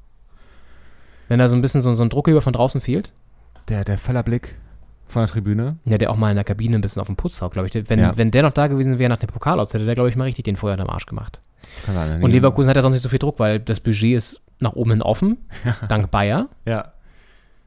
So, also, ne, das ist ja auch immer so ein bisschen merkwürdig bei diesen Werksmannschaften wie in Wolfsburg und so, dass da ja kaum irgendwie so finanzieller Druck besteht. Insofern brauchst du da vielleicht schon jemanden, der ein bisschen Druck macht. Und den gibt's nicht mehr. Ja, ich habe nachgeguckt, 93 Pokalsieger und ich glaube, meine 2002 doch Champions League-Finalist gegen Real Madrid, glaube ich, damals. Das ist aber auch schon alles lange her. Das ist alles lange her. Da haben noch andere Herren da gekickt. Ja, äh, und ich reihe auch noch eine Sache nach. Bobic wird tatsächlich gewählt ins, in den Aufsichtsrat des DFLs. Da gibt es auch wieder verschiedene Gremien und er wurde dort reingewählt. Hat sich vielleicht das Interview gelohnt in der Sportbild. Ja. Wer weiß, ob das Geschadet hat's nicht. geschadet hat es wahrscheinlich nicht. Ja, genau. Also ähm, kurz zurück zu Leverkusen, es ist wirklich ein schlechter Saisonstart und die Gründe sind so ein bisschen nicht klar. Ich weiß nicht, ob das, das ist vielleicht einfach so ein, so ein Motivationsding auch, ne? Sind jetzt gestartet gegen Dortmund. Augsburg und Hoffenheim. Ist jetzt auch nicht so das schwierigste Auftaktprogramm, gerade Augsburg und Hoffenheim, ne? Ja. Augsburg auch zu Hause verlieren sie auch, ne? Ja. Jetzt kommt Mainz, Freiburg. Und dann geht's nach Berlin Tja. ins Olympiastadion. Tja, tja, tja. Zu unserer tja. Hertha. Und da sind wir dann richtig gut in Form nämlich schon. Ja. Da brennt's. Der sechste Spieltag Mitte September, da können die sich äh, warm anziehen schon mal. Ich weiß nicht, wie die Temperaturen da sein werden, aber Ja, gut, das könnte noch so ein, so ein lauer Herbstabend sein. Ist ein 18.30-Spiel. Könnte also durchaus passieren, dass sie da das Jäckchen äh, sowieso mal zu Hause lassen können, weil denen auch nicht eingeheizt wird. Nee, aber ich hab, also das ist, wird spannend sein, wie die sich jetzt noch berappeln, weil das ist jetzt ja auch nicht einfach so weggewischt. Und ich wüsste jetzt auch gerade nicht, wen die da transfermäßig oder so holen müssten. Es läuft halt einfach vorne auch nicht, ne? Ja. Ich glaube, noch kein einziges Tor gemacht oder so. eins haben sie gemacht Eins haben sie gemacht. gegen Augsburg. Ja, das ist schon irgendwie komisch. Ja, zumal, wie du sagst, die, die Mannschaft ist äh, nahezu unverändert äh, auf zentralen Positionen und Ja. es sind halt immer auch namhafte, schnelle, äh, aktive, gute Fußballer vorne. Ja. Da muss äh, der Fehler im Kopf sitzen. Und äh, das ist am Der schwersten Fehler ranzukopfen. sitzt im Kopf. So ist es wahrscheinlich, ja. Und ich denke mal, die könnten nochmal, da wird die Schatulle nochmal aufgemacht. Nicht unmöglich. Bis Ende äh, August hat man ja noch die Gelegenheit. Bisschen Zeit ist noch. Bisschen Zeit ist noch, bis zu scouten, ein bisschen zu traden. Mal zu gucken, was da noch so geht. Und äh, ich würde sagen, wir gucken auch mal, was noch so geht. Machen eine kleine Pause, vielleicht. Machen wir? Ja, vielleicht. Ja. Was, was haben wir dann, was erwartet uns hier nach der Pause noch so? Nach der Pause werden wir noch äh, unsere guten Freunde aus Köpenick uns angucken, Union Berlin und Leipzig. Die haben eine interessante Historie miteinander und haben jetzt auch äh, gestern Abend zusammen zusammengespielt, miteinander gespielt, gegeneinander gespielt. Ähm, wir werden auf Freiburg schauen, wir werden auf äh, den VfL Wolfsburg schauen und einen äh, dort kürzlich erst hingewechselt, nicht so kürzlich, aber vor einem halben Jahr hingewechselten äh, Herrn Kruse. Und ähm, dann noch den VAR, der wird fünf Jahre. Ach, herrlich. Den schönes Thema. Und dann ja noch ähm, so ein bisschen Sportbild hat es Bunte. Themen noch, können wir Bunte sagen. Themen, Einen kleinen genau. bunten Themenblock gibt's noch. Gemischtes. Gemischtes. Ja. ja. Ja, wir sind auch schon mal eine Stunde angekommen, Mensch. Wir haben heute auch, ja, die Einladung war sehr lang. Das wird in der Podcastschule morgen, glaube ich, kritisch erwähnt werden. Ja, Also, dann Ja, machen wir ein kleines Päuschen, unsere Hausaufgabe hier einreichen. atmen mal durch und ich habe noch eine Überraschung. Ah. Die kann ich aus dem Kühlschrank holen. Das ist ja. Hey! schnell, schnell in die Pause. Bis gleich. Bis gleich. Soll er doch Samstagabend Unterhaltung machen und kein Sport, kein Fußball. Er meint- da soll er wetten, dass man soll den Gottschalk ablösen, wenn sie Das, mir das, lieber ist, das ist in der Hand, das ist im anderen Kanal, das ist beim äh, Ja, das soll da ZDF. hingehen. ja, wir machen die Unterhaltung Schön. hier auch äh, am Sonntag und nicht nur am Samstag. Äh, und äh, ja, das war Rudi Völler in seinem legendären Weißbier-Interview. und ähm, ja, das war noch, äh, das war noch Zeiten, da waren noch Emotionen drin, Leon. Ich sag's dir. Ich sag's dir. Vor allen Dingen, das Geile ist ja auch, wie Waldemar Hartmann ihm noch versucht zu erklären, dass Wetten das auf dem ZDF läuft. Ihm ist es natürlich scheißegal, das ist überhaupt, die Situation überhaupt nicht relevant. Ja. Aber so, nee, das ist auf dem anderen. Das ist hier, auf dem ZDF ist das doch. Rudi, Rudi, das geht doch gar nicht. Rein faktisch sind doch zwei getrennte Sendeanstalten. Das können wir nicht machen. Ja. Bei mir auch scheißegal. Ja. Und passend zu diesem, das habe ich gar nicht geplant tatsächlich. Ähm, Stimmt. Habe ich hier was mitgebracht? Ich war ja heute in Brandenburg wieder unterwegs, in der Nähe von Potsdam in Kaput. Und äh, wunderschönes Fleckchen tatsächlich. Also so super schön am Wasser direkt gelegen mit so, so ein paar Gaststätten da, auch mit so einer Terrasse. Das alte Fährhaus oder so heißt es da. Und da kann man richtig gut essen auch. Bisschen teuer, aber ähm, das finde ich so, so krass, finde ich, wenn du so auf dem Land einfach essen gehst auch oder so. Oder so in so Städten wie Brandenburg an der Havel oder Werder an der Havel. Es ist unfassbar teuer im Vergleich zu Berlin. Ja, Da kosten die Hauptgerichte alle über 20 Euro. krass. Ja. Naja, egal, anderes Thema. Aber auf jeden Fall bin ich auf dem Weg dann bei einem Brauhaus vorbeigekommen, das man hier auch in Berlin kennt. Da gibt es nämlich zum Beispiel diese altbekannte Potsdamer Stange. Das ist ähm, diese Braumanufaktur. Ja. Forsthaus Templin heißt es, glaube ich, insgesamt. Die nennen sich, glaube ich, nur Braumanufaktur. Auf jeden Fall konnte man da auch Flaschen mitnehmen und ich dachte mir, ja komm, was soll's. Ich komme ja selten mit leeren Händen hier zu dir und musste das, diese, diese alte Regel und diese alte Tradition natürlich fortführen heute und habe ein Fläschchen mitgebracht und zwar von der Sorte Weiße. Und da sagte mir nämlich auch so, ja, ja, der ist aber kein Weißenbier, ne? Ist aber kein, kein Weißbier, kein bayerisches. Ich so, nee, nee, ist mir schon klar. So wie Berliner Weiße wahrscheinlich. Ja, ja, genau. Also ein bisschen leichter, ein bisschen spritziger. Ja, ich dachte, das können wir jetzt so auf Sonntagabend nochmal trinken. Hier beim Podcast und äh, passt dann ja auch gut zu. Waldemar Hartmann. Komplett. Ja, Staubkorn, ja, genau. mit dem legendären Interview damals. Legendary. Ich mach's mal auf und dann haben wir gleich noch einen Sendehinweis, den wir kurz platzieren möchten. Ich möchte den gerne platzieren, weil es ein Thema ist, was sehr spannend ist, finde ich. Ich mach mal hier kurz auf erstmal. Ja. Ein, Eigentlich gehört dieses Geräusch ja nur zu einer Marke. Ja. Hier. Aber viele haben es kopiert. Heimatverbundenheit geht einem immer das Herz auf. Wenn man ein Bier nicht mit einem Kronkorken, sondern mit so einem Bügelverschluss, sagt man, glaube ich. Ja, sagt man, glaube ich. Gemeinhin. Der Volksmund. Das klingt auch Schön. wunderschön. Lass uns anstoßen auf eine 104. Folge, die viel Schönes schon hatte. Ja. Und da kommt hoffentlich noch viel Schönes. ähm, Macht euch gefasst. Macht euch was gefasst. Ja, und an der Stelle ein kurzer Sendehinweis, den ich euch ans Herz legen möchte, weil das ein schöner Beitrag geworden ist und vor allen Dingen auch ein spannendes Thema ist. Ich habe für Deutschland von Kultur was recherchiert zu Nada El Gendawi. Das haben vielleicht nicht alle mitbekommen. Das ist ein härter Neuzugang zu dieser Saison gewesen für die zweite Mannschaft eigentlich, für die U23. Aber es ist ein, auch ein spannender Transfer insgesamt, weil Nada El Gendawi vor allen Dingen berühmt geworden ist aufgrund seiner Social Media Aktivität. Denn er hat eine sehr ähm, ja, umtriebige ähm, Accounts da mittlerweile bei Instagram und YouTube schon seit längerem aufgebaut. Äh, bei YouTube, glaube ich, 1,3 Millionen Follower, bei, bei Insta, glaube ich, 1,7. Also echt viele, übrigens deutlich mehr als Hertha. Hertha hat bei Instagram nur 250.000 und er hat fünfmal so viele oder sechsmal. Ist schon echt krass. Die Gendawis, wie sie sich bei YouTube nennen, denn er macht da so eine Art, äh, ja, Vlog, sagt man, glaube ich. Also immer so ein, so ein, jede Woche, immer am Sonntag kommt ein neues Video raus mit so dem, was in der Woche passiert ist. Sehr viel auch so, ich sag mal, also man muss es mögen.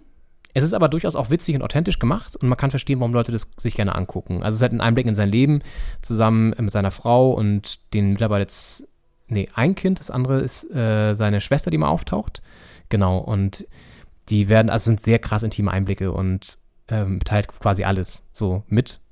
Vom ersten Pups des Kindes bis zum neuen Auto, das dann irgendwie äh, ge- gekauft wird.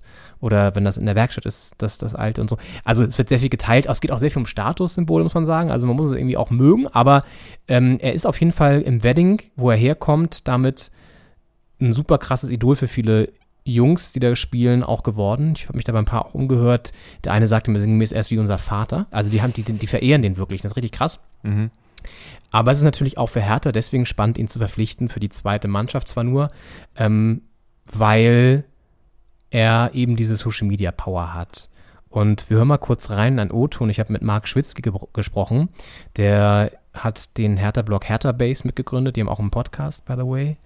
Und der hat das nochmal so ein bisschen eingeordnet. Denn Gendavi wurde aus seiner Sicht auch geholt, um Hertha in der Stadt bekannter zu machen, Hertha aber auch über die Stadtgrenzen hinaus. Wir reden hier über ein Millionenpublikum, was Nada El Gendawi erreicht und inwieweit sich das langfristig auszahlt, das wird man wiederum abwarten müssen. ja, wird man abwarten müssen. Interessant ist eben, dass er schon sehr krass eingesetzt wird, marketingtechnisch auch, weil er auch in vielen Videos jetzt auftaucht schon, oder zumindest in zwei sehr präsenten mit Kevin Prince Boateng. Da fährt er an den Wedding. Das wurde über den Hertha-Kanal auch produziert und geteilt und präsentiert das neue Trikot. Und als er seine Rücknummer präsentiert hat, ist der Online-Shop zusammengebrochen von Hertha, weil sie so viel das Trikot kaufen wollten. Mhm. Beim Testspiel gegen TB waren so viele Fans von ihm da, die er mobilisiert hat, dass dieses Spiel gestürmt wurde am Ende, um sich ein Selfie mit ihm zu holen. Dann mussten sie das abbrechen. Und das hat so Dimensionen, die wirklich sehr absurd sind teilweise, weil er eben auch vor allem diese Berühmtheit ja nicht so wie ein ähm, Messi oder so durch seinen Fußball erstmal erreicht hat, durch das Talent und das, was er sich da sozusagen spielerisch aufgebaut hat. Und dann hat er bei Social Media halt dann irgendwie wie Messi sich die Follower und Followerinnen geholt. Nein, Ja.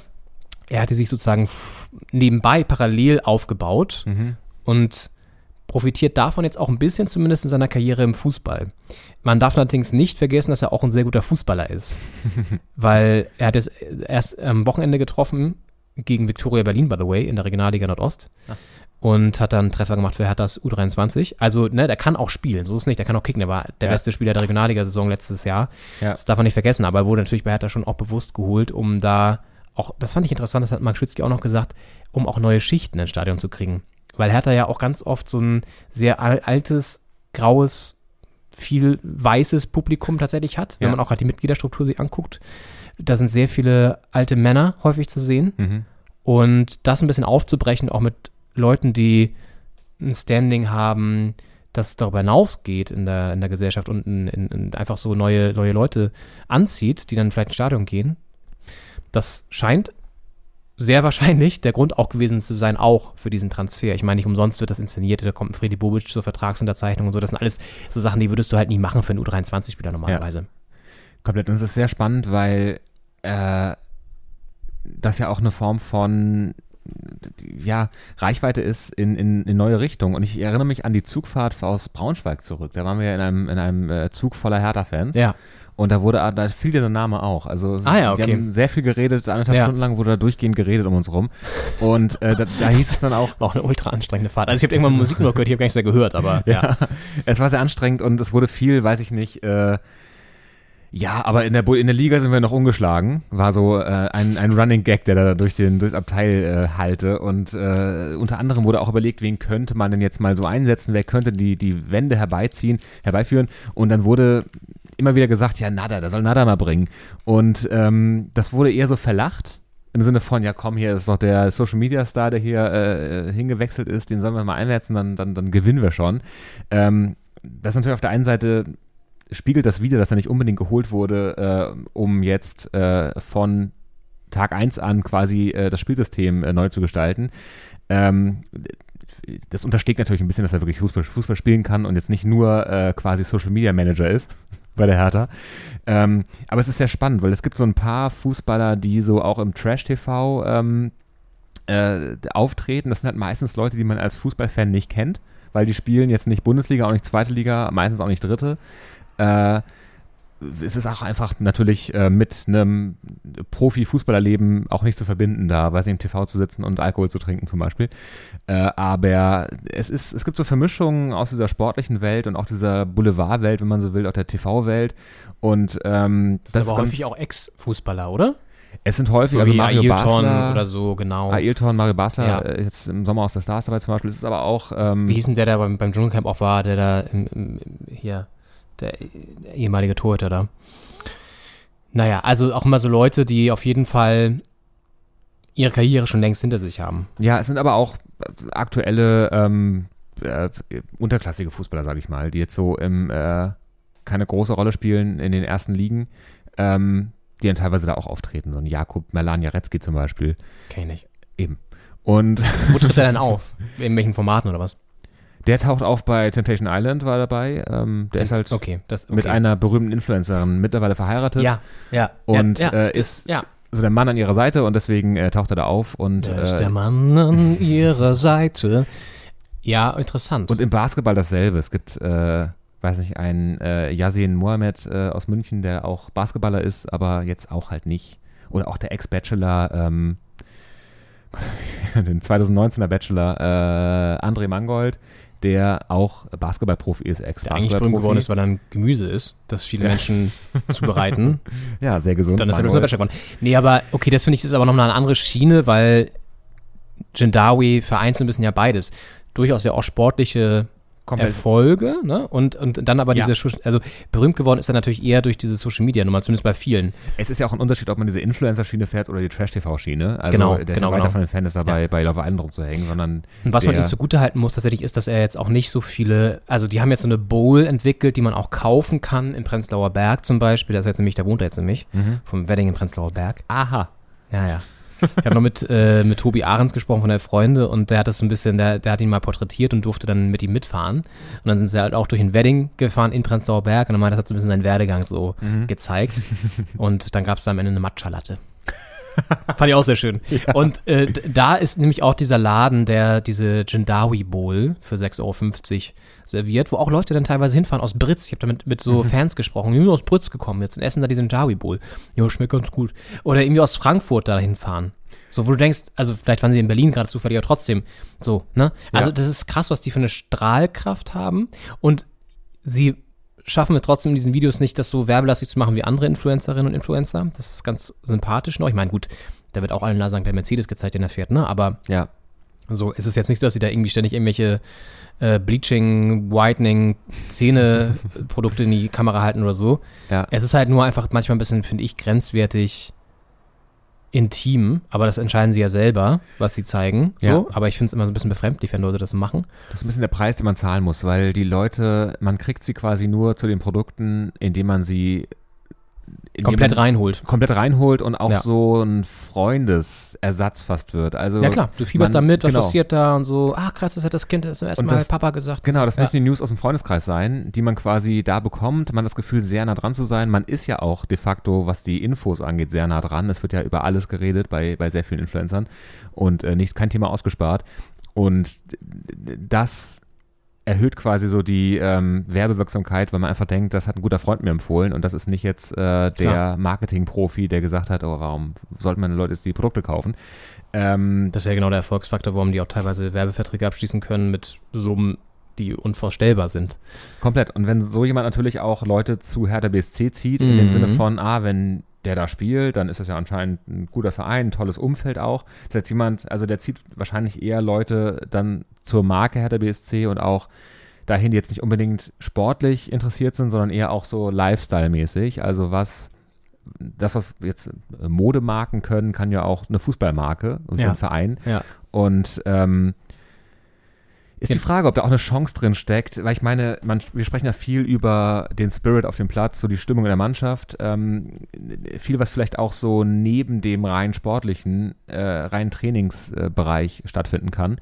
Und ist die Frage, schätzt du so ein, dass da auch vielleicht was entstehen kann dadurch, so ein, so ein Spirit, auch so, ich meine, Big City Club ist jetzt irgendwie äh, auch gescheitert, äh, aber für was steht so ein Verein? Muss so ein Verein für was stehen oder ähm, Naja, ähm, der ehemalige Marketingchef Keuter ist jetzt äh, lustigerweise oder interessanterweise ja plötzlich gegangen worden, Fragezeichen, weiß man nicht, hat sich mit Kai Bernstein nicht so gut verstanden, weil der natürlich aus einer ganz anderen Erlebnis Erlebniswelt auch kommt und kam. Der hat ja zum Beispiel auch so eine so ein Statut aufgesetzt, für was Hertha steht. Der war allerdings auch dafür verantwortlich, dass teilweise oder dass übergangsweise oder temporär, das ist das richtige Wort, ähm, Frank Zander nicht mehr gespielt wurde vor den Spielen, sondern dickes B. Das war ja ein Riesenskandal. Ja. Und da wurde ja schon versucht, immer mit seiner Person sehr eng verbunden, so einen neuen Imagewechsel herzustellen. Und das siehst du ja an jeglichen äußerlichen, äußerlichen Designsachen, die Hertha so rausbringt. Das ist ja total jetzt so auf, ja, ich sag mal, hip, urban, fancy gemacht, mit so ein bisschen so einer, so einer rauen Optik auch und so. So versuchen sie natürlich zu positionieren. Es ist extrem schwierig, sich in Berlin als Verein zu positionieren, es sei denn, du hast wie in Köpenick es irgendwie geschafft, da so einen, so einen, so einen, so einen, so einen, komischen Hype, so gallisches Dorf mäßig aufzubauen, dann klappt das vielleicht. Ja. So St. Pauli-mäßig, aber sonst strugglen ja alle Vereine, das Stadion voll zu kriegen, weil es einfach sau viele Vereine gibt, so. Ähm, und ja, ich glaube, das ist die Wunschvorstellung, dass das funktioniert. Und Ich glaube, je nachdem, das sagt ja auch Schwitzky in dem Ton, wie nachhaltig das jetzt sein wird, wie lange er auch da bleibt, ne, ein Jindawi. Und er meint halt auch, seiner Meinung nach, also Schwitzkys Meinung Meinung nach, wird immer das Leistungsprinzip zählen. Das heißt, es wird jetzt nicht einer nur geholt, weil er ne, drei Millionen Follower hat oder so. Aber ich würde es mal spannend finden im Laufe der Saison, das werden wir noch beobachten natürlich, ob Jindawi nicht auch mal zufällig hochgezogen wird in die erste Mannschaft. Da hat er natürlich sehr krasse Konkurrenz. Er ist offensiver Außenbahnspieler, das läuft gerade sehr gut vorne. Das ist natürlich schwierig, aber wenn mal jemand ausfällt, wer weiß. Und wie dann das Stadion sich plötzlich vielleicht füllt. Mhm. Weil wenn Ja. der dann das Olympiastadion bespielt, ist das ein großer Traum, Bundesliga-Profi will er werden. Ja, ja. Und das wird nochmal spannend zu sehen sein, ehrlich gesagt. Und ja, also unabhängig davon, ja, ist, könnt ihr euch das mal gerne anhören in der Deutschlandfunk Mediathek, einfach deutschlandfunk.de und dann Gendawi jetzt Suchbegriff eingeben und Deutschlandfunk Kultur anklicken, da lief das nämlich. Ihr einfach Deutschlandfunk Kultur, glaube ich, gibt es auch die Seite. Und da dann einfach nochmal suchen. Ja, ist ähm, ein ganz analytisches, hintergründiges Stück, vor allen Dingen um diese Influencer-Geschichte. Und das wollte ich noch sagen, als letztes finde ich auch irgendwie, also diese Jungs im Wedding, die ich gefragt habe, die waren halt, die haben ihn krass gefeiert, so, ne? Und ich glaube, die haben halt auch nicht viele andere Vorbilder, leider, traurigerweise. Weil die auch teilweise aus schwierigen Verhältnissen, glaube ich, kommen, so und weiß ich jetzt nicht, ist vielleicht auch nur ein Vorteil wieder. Aber ich glaube schon, dass gerade im Wedding so Symbol- und Identifikationspersonen sehr wichtig sind für, oder in so Kiezen einfach. Und in dem Zusammenhang ist es halt auch interessant, was er so vorlebt. Und natürlich lebt er dieses, diesen Lifestyle so vor, ne, ist jetzt nach oben gekommen, hat jetzt Geld, sagt er auch ganz, ganz klar. Und der jetzt Mercedes fährt, der irgendwie die Markenklamotten trägt und so. Und das wollen die natürlich auch haben. Und ich finde, das, das ist dann teilweise auch so ein bisschen schwierig. Aber ich finde es auch, vielleicht ist es auch wieder so eine, so eine blöde Sichtweise darauf, keine Ahnung. Ähm, aber in diesen Videos kommen halt auch immer so klasse, krasse Rollenbilder dann raus, so, ne? Also er so als starker Mann, so und Ja. also ja, aber vielleicht ist es auch wieder ein zu krass analytischer Blick darauf. Ich weiß es nicht, nur ich denke mir, dass halt viele, die das sehen und das sich als Vorbild dann nehmen, das natürlich so adaptieren, ist halt auch scheiße eigentlich.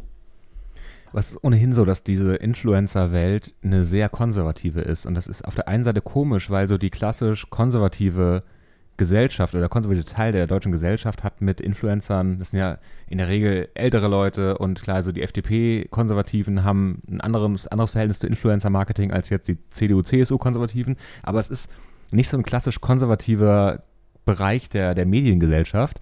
Und auf der anderen Seite sind die Influencer aber in der Regel sehr konservativ in ihren Lebensentwürfen. Meistens wird geheiratet, meistens auch relativ jung. Es werden Kinder äh, in die Welt gesetzt, also eine Familie gegründet, ein Haus gekauft. Ist ja auch viel Geld dann da. Ähm, je mehr Geld und Besitz man hat, desto konservativer wird man ja in so einem konservare, bewahren Sinne, weil man hat was, was man bewahren kann. Und ähm, ich finde das eh ganz spannend, dass es so relativ konservative Lebensentwürfe in einem eigentlich sehr unkonservativen, modernen, jungen, flippigen, hippen Teil der Medienlandschaft Mhm. sind. Und äh, Ja, es ist halt überall da, wo es dann irgendwie so eine Elite, sag ich mal, gibt. Ne? Das sind ja auch dann, die sich rausgebildet haben. Ja. Ja, passiert sowas, glaube ich. Interessanterweise ist es natürlich so, dass schon auch viele Frauen da stattfinden, ne? im Vergleich zu anderen so Führungsebenen, sag ich mal. Ähm, die aber natürlich manchmal auch so ein bisschen klassische Rollenbilder leider dann einnehmen, so, ne? Also, ich weiß nicht, bei Bibis Beauty Palace ist es vielleicht ein bisschen, naja, gut, da war sie halt auch so, schon eher so in diesem, mit, Julian Bam. Oder wie hieß nochmal ihr Freund? Julienko, also äh, Nee, Julian Bam das ist nicht Julian ne? Bam, Oh das ist Gott, eine andere, aber ey. heißt so ähnlich, ja. Gott, Die haben sich gerade getrennt. nach- Ich, ich weiß, ja genau. 13 Aber Jahren. da war es ja eher so, dass sie so die bekanntere war von beiden, oder? Ich meine, er war auch nicht unbekannt, aber Ja, die waren halt zusammen seit der Mittelstufe, glaube ich. Also, äh, aber sie hat auf jeden Fall war das Zugpferd des äh, Markenimperiums und ähm, er ist da so mit hochgeschwommen. Ja, Ja. an ihrer Seite Ja. auf jeden Fall, ja. ich meine, gut, natürlich hat sie auch irgendwie sehr klassische Produkte immer so und dieses so sehr, also, ne, da war jetzt auch jetzt nicht unbedingt so, da geht es auch nicht so um Sustainability oder, ähm, weiß ich nicht, Gendergerechtigkeit oder so, aber ja, also es ist ein super spannendes Feld, wir schweifen ein bisschen ab, wir sind ja, Ja. nochmal Fußball-Podcast, aber ähm, hört euch das mal an, die Jendawis, das haben wir auch schon gut Werbung gemacht für die. Ja, Ähm, es ist auf jeden Fall faszinierend, sich das mal anzugucken und dann sich eine eigene Meinung zu bilden, auch, glaube ich. komplett. Und das ist eine neue spannende Facette auch von Hertha BSC, weil das auch nochmal einen anderen Approach zeigt, wie man als Verein und als, als Marke so an, an Fußball rangehen kann. Wobei das ja auch teilweise, das vielleicht noch als letztes, Leverkusen hat ja zum Beispiel Sada Asmun geholt. Der ist im Iran ein Riesenstar. Der hat einen riesen, auch Followerzahl, ich glaube auch 1,3 Millionen und so. Also es ist ganz spannend, was da so, ich weiß nicht, ob die das auch taktisch einsetzen. Da hat er auch jetzt gespielt am Wochenende zum Beispiel. Mm, Und das noch als letztes, das finde ich auch so krass, da können wir auch mal uns äh, vielleicht in der Folge drum kümmern. Kennst du Delay Sports? Das ist auch so ein ganz merkwürdiges Phänomen. Das ist so eine, das hat so ein Streamer gegründet, der relativ bekannt ist. Namen habe ich schnell vergessen. Wollte ich nochmal irgendwie ein bisschen mich näher mit beschäftigen. Ich glaube, der ist auch, da denken jetzt relativ viele, die, das, die ihn kennen, so, oh Leon, das musst du doch wissen. Ja, habe ich mich nicht auseinandergesetzt, sorry. Nee, aber ähm, der hat jetzt einen Verein gegründet und ich glaube, die Grundidee ist auch, dass die Leute, die Community, Community mitentscheiden darf, wer spielt. Und die sind jetzt wirklich so eine angemeldete Mannschaft, haben auch ehemalige gute Spieler von anderen Vereinen tatsächlich sich geholt. Unter anderem ein Sidney Friede, der mal bei Hertha auch gespielt hat in der Jugend und der auch ein relativ bekannter Social Media Star ist, auch irgendwie so ein Streamer oder so. Der hat dann bei Wien Wiesbaden übrigens mal zwischenzeitlich gespielt. Da wurden dann Kommentare auch so immer bei jedem Spiel, wo er gespielt hat, so, ja, voll geil, voll geil. Und als er nicht mehr gespielt hat, sind die richtig, sind die richtig abgegangen und haben richtig krass gehatet. Das kann also auch ein Problem sein für den Verein, ne? Ja, kann auch der Backlash kommen, wenn Ja, dann ja, äh, der volle dann fehlt und dann Ja. ja. hast du den Gegeneffekt. Ja. Naja, was ich sagen wollte, also es gibt verschiedene Phänomene und dieses Delay Sports ist auch absurd. Die haben irgendwie, kannst du mal bei Instagram suchen, die haben auch irgendwie, also Delay wirklich so wie Verzögerung. So als Gag, weil du bei FIFA ja manchmal so ein Delay hast oder so. Und die haben irgendwie auch, weiß ich nicht, Fast 400.000 Ja. Follower. und haben jetzt irgendwie einen Pokal gewonnen, auch schon das erste Spiel oder so. Und da spielen, wie gesagt, ein paar ehemalige, ja, zumindest mittelgute Leute so. Und da sind immer richtig viele Fans halt, weil die diesen Elias Schieß mich tot, der auch jetzt mittlerweile ein Modelabel hat, ein Vitamin Water natürlich, klar, was man so hat, wenn man so be berühmt geworden ist oder bekannt geworden ist als Streamer. Ja. Ähm, genau, und die feiern den halt mega ab und dann sind irgendwie auch mal so 5000 Leute im Stadion oder so gefühlt. Ja, sehr absurd. Naja, egal. Ähm, Entwicklung, die das Leben hier so mit sich bringt in der Moderne. Ja. Wie findest du das Bier? Ich finde, es hat so eine, ähm, eine sehr spritzige Säure. Ist aber, ich finde es krass sauer. Ja. Ich habe es gerade versucht, das positiv zu formulieren. Ich bin überrascht, dass es so sauer ist. es ist ja sauer, ich mag's. Also ich mag äh, aber auch saure äh, Dinge. Äh, deswegen, ich kann mir vorstellen, dass es vielen Leuten nicht so gut schmeckt wie Mhm. mir. Aber ich finde es gut. Ja, ich finde es überraschend. Also ich musste mich jetzt noch dran gewöhnen, tatsächlich. Naja, dafür ist es relativ leicht, hat nicht so viel Umdrehung. Ich glaube, nur 3% oder so. Ist eigentlich ganz gut. Ja. Ja, lass uns weiter im Text gehen, nach diesem kurzen Sendehinweis. Wir haben ja noch einiges auf dem Zettel. Vielleicht müssen wir ein paar Sachen verschieben angesichts der fortgeschrittenen Zeit. Ja. Aber wir haben ja unter anderem noch vielleicht die Köpenicker, wollen wir die kurz abhaken? Ja, das war ja auch äh, gestern Abend Ja, das Flutlichtspiel. naja. Und Union Berlin schlägt äh, RB Leipzig. Riesenstimmung wieder. Ja. Markennamen gesagt. Äh, mit 2 zu 1 zu Hause. Ja. Leipzig mit einem katastrophal schlechten Saisonstart. Ja, so wie Leverkusen. So wie Leverkusen. Ja. Ein bisschen zwei Punkte besser, aber auch weit hinter den Erwartungen. Und äh, ja, scheitern auch in Berlin, in Köpenick. Und das äh, macht langsam Schule. Sibatschö trifft wieder. Neuzugang. Aus Bern. So wie Konga bei Hertha auch aus Bern kam. Und Union jetzt dadurch Dritter hinter Gladbach. Und Leipzig. Ja, noch- ich meine, Tabelle ist ja nicht aussagekräftig, aber hat auch nur zwei Punkte so. Also Ja, ohne Sieg bisher, spielen in Stuttgart äh, und zu Hause gegen Köln unentschieden und verlieren in Köpenick. Und dann hast du auf einmal nach drei Punkten, äh, nach drei Spielen keine Punkte. Äh, Punkte, ach Gott. Kein Sieg. kein Sieg. Ja. Es äh, wird wirklich langsam äh, spät. Es ist schon spät. Wir haben schon nach neun, glaube ich. Fast neun gleich. Ja, ja, voll. Und, Und, Union, äh, ja. ja. Klassischer Union-Fußball, glaube ich, wieder. Ich habe es nur gelesen im Ticker, aber irgendwie Konter, schnelle Dinger. Dann gewinnen sie halt diese Spiele. Das ist irgendwie so krass. Ich meine, die spielen auch Europapokal, ne? Das ist jetzt übrigens bald die Auslosung. Gab ja auch ein paar Spiele jetzt unter der Woche schon, ein paar Quali-Spiele noch. Ja. Und das wird auch nochmal interessant, dann, wie sie sich da schlagen. Fast Champions League gespielt. Oder hätten es fast Champions League gespielt, ne? Das war ja auch ganz eng am Ende der Saison. Ja, komplett. Weil Leipzig dann noch vorbeigegangen ist dann nämlich. Aber ansonsten haben sie die letzten vier Spiele gegen RB alle gewonnen. in der Liga. Ja. Im Pokal ja Genau, rausgeflogen. im Pokal raus, aber- aber dann gleich ja. äh, drei Tage später in der Liga wieder gewonnen. Genau. Also in der Liga läuft's für Union gegen Leipzig. Ja. Da ist also, äh, ich meine, Union hat ja diese Stadtmeisterschaftssache mit der Hertha laufen, aber ja irgendwie auch so diese äh, bester Ostclub Sache mit in der Bundesliga mit, mit äh, Leipzig und da äh, enteilen die den Bullen, aber auch langsam, möchte ich sagen. Ja. Ach, ich weiß auch nicht, RB, es ist alles auch traurig irgendwie. Naja. Ähm, genauso traurig wie dieses 7-0 der Bayern, ey. Das ist eigentlich auch schon wieder so traurig, ey. Naja. Gut. Egal. Ja. Haken dran. Union gewinnt das Ding gegen Leipzig. Freiburg übrigens auch wieder in der Spur. Also die, da, da läuft es auch gut weiter. Ja. Wo es nicht so gut läuft und wo es für einen Spieler nicht so gut läuft, der eigentlich sich was anderes erhofft hatte, ist in Wolfsburg. Ja. Ein gewisser Max Kruse. Max Kruse mit viel Tumult da aus äh, Köpenick äh, Ja, sind wir ja wieder, stimmt, in Köpenick auch. nach Wolfsburg gewechselt letztes Jahr Ja. und ähm, hatte da noch was zu klären. Ne? Also er hat noch eine, ein, ein Kapitel muss noch zu Ende geschrieben werden. Das war ja diese Geschichte, die erzählt wurde und so. Ja. Und jetzt also, ja, viel, viel erzählt wird da gerade nicht. Und äh, viel Erfolg äh, auch nicht bei Wolfsburg. Spielen 0-0 gegen Schalke. Gegen den Aufsteiger auch ein bisschen äh, mehr erwartet, vermutlich.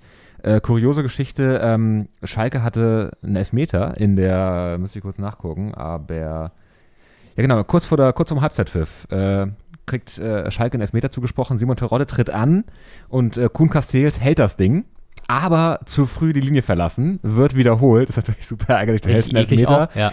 ähm, und wird wiederholt. Terodde zum zweiten und Kuhn Castells hält das Ding. Hat also zwei Elfmeter gegen Schalke gehalten. Ja, ja. War jetzt also so, so anderthalb vielleicht. Ähm, Stell dir mal vor, da wird dann nochmal abgepfiffen. So, weißt du, das finde ich immer so geil, wenn die ja, manchmal werden ja auch Elfmeter einfach nicht äh, nochmal wiederholt, wenn jemand zu früh reinläuft. Ja, komplett. Ja. Und dann guckst du dann nach Zeitlupe, ist wieder jemand zu früh reingelaufen eigentlich, aber das wird dann durchgelassen. Das ist auch immer so ein bisschen witzlos. Aber ja. Ja. Und äh, also ich meine, Wolfsburg am Ende ähm, kann da auch noch äh, zufrieden sein. Ich meine, der wurde auch noch ein Tor von Gilavogi ab, aberkannt. Also ich meine, Chancen auf beiden Seiten, aber am Ende 0-0 ist zu wenig für die Wölfe, fürs Wölfezentrum in Niedersachsen. Ja. Und ähm, Auch für Kruses Ansprüche, der wieder nur eingewechselt wurde in der 60. oder 59. oder so. ja, Das ist eigentlich nicht sein Anspruch. ist nicht der, es ist erstmal nicht Startelf und auch nicht der, der Unterschiedsspieler, der er sein möchte, da in der Offensive. Und ja, muss man gucken, ob er da Fuß, Fuß fest, Fuß fast, Fuß fast. Er hat ja eigentlich unter Kofeld ganz gut performt, das ist auch ein guter Freund von ihm gewesen, also die kannten sich. Und jetzt ist Nico Kovac da und das ist natürlich vielleicht jetzt nicht so ein guter Freund von ihm. Ja. Der ist auch schon genervt, wenn er auf ihn angesprochen wird, übrigens. Hab ich gesehen. Ein schlechtes Zeichen. Und die Transferperiode ist ja noch ein bisschen. Kann sein, dass da noch was, noch was geht. Gibt ja noch einige Absprungkandidaten, eventuell ja auch Kalajdzic. Da ist noch alles offen. Werden wir sehen, vielleicht Kruse, der Wandervogel, geht's noch mal woanders hin? Ich meine, ich könnte mir schon vorstellen, aber das ist ja schon krass. Ja gut, obwohl, warum nicht, ne? Aber es muss erstmal jemand bezahlen. Ja. Und das ist auch nicht mehr der Jüngste. Und Ja. auch nicht der Einfachste. Das ist halt immer das Problem bei solchen Leuten. Die sind eigentlich gute Talente, aber manchmal ein bisschen schwer zu vermitteln. Ich hatte gelesen, dass irgendwo Bremen in, in, in, in Ja, ins Gespräch gebracht wurde, aber ich finde, Bremen hat mit Duxch uns, äh, wir haben es ja vorhin, als wir, Füllkrug, ja. äh, äh, da haben wir noch drüber gesprochen, äh, und die haben einfach gute, gute Leute vorne drin, auch sympathische Leute.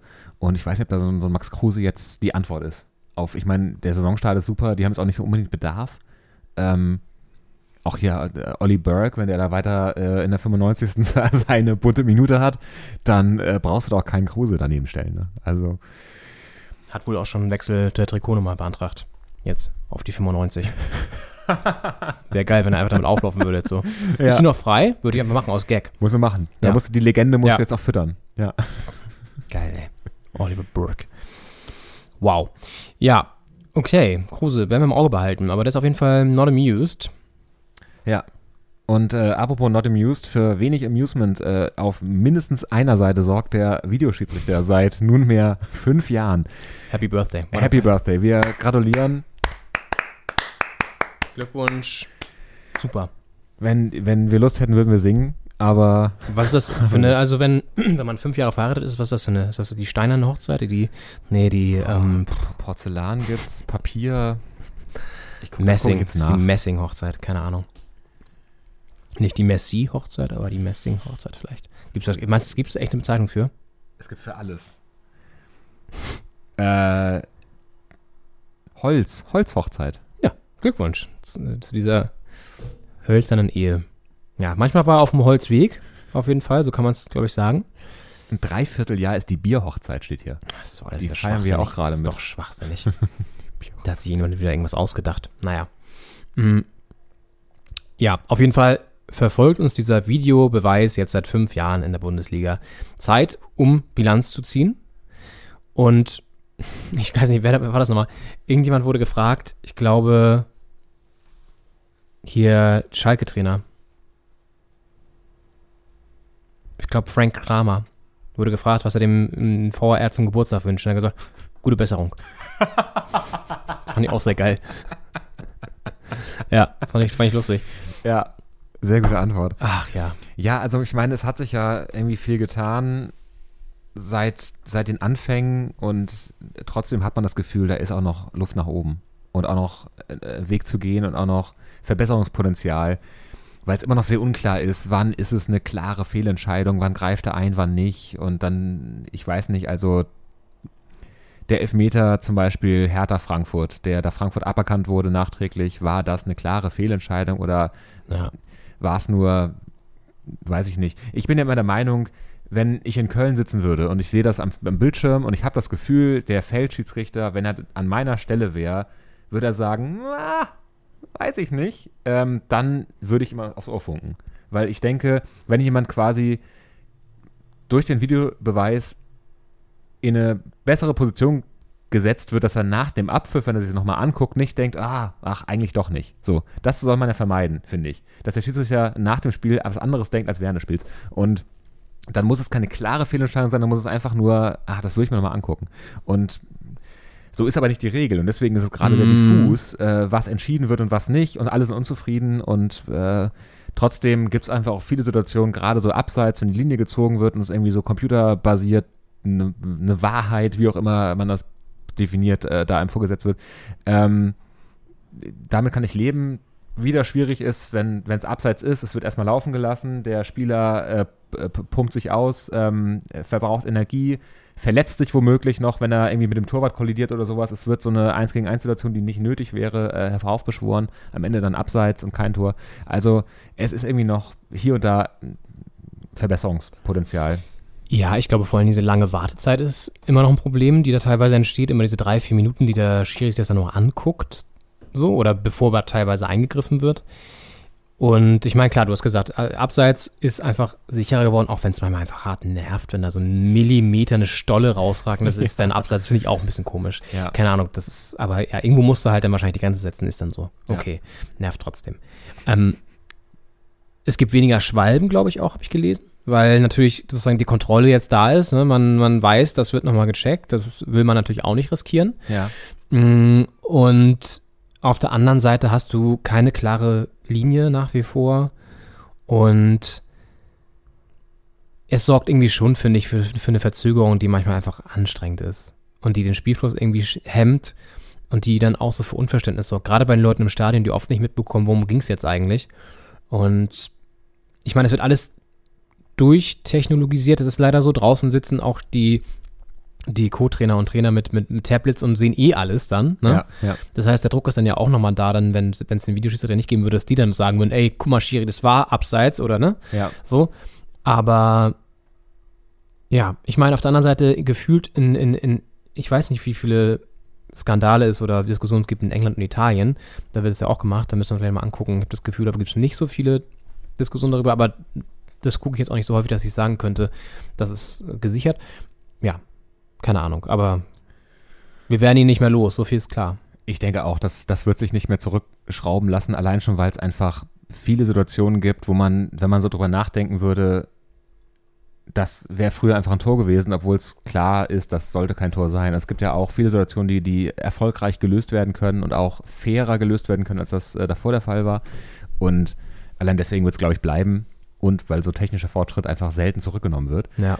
Und äh, dementsprechend können wir da nur gratulieren. Fünf Jahre Videobeweis, weil äh, wir, wir sind auch ein bisschen angewiesen auf ihn, weil wir müssen uns gut stellen mit dem Videoschiedsrichter. Denn äh, der wird auf jeden Fall bleiben. Und er wird bleiben, ja. Äh, äh, der Handball führt jetzt auch, glaube ich, Videobeweis ein, habe ich gelesen. Oh, das kommt jetzt äh, auch was. gar nicht gehört. Glaube ich. Und es wird auf jeden Fall, da, gibt- da gibt es ja auch die Regel, dass jetzt ähm, so ein Buzzer kommt für die Auszeit. Dass du keine Karte mehr rein aufschmeißt, sondern einen Buzzer. Ja, das gab es, glaube ich, in äh, europäischen Wettbewerben schon teilweise. Ja. Äh, in der Bundesliga aber noch nicht. Und äh, es Finde ich mal spannend, solche E- Änderungen einfach. Mhm. Ja. Und ähm, Handball ist ja auch ein anderer Sport, da wird ja die Uhr ständig angehalten. Also immer wenn Mhm, die stimmt. Schiedsrichter pfeifen Ja, ab, äh, ja. das ist halt so ein Stoppsport mehr, so ein bisschen wie auch äh, die, die US-Sportarten, wo das ja irgendwie herkommt.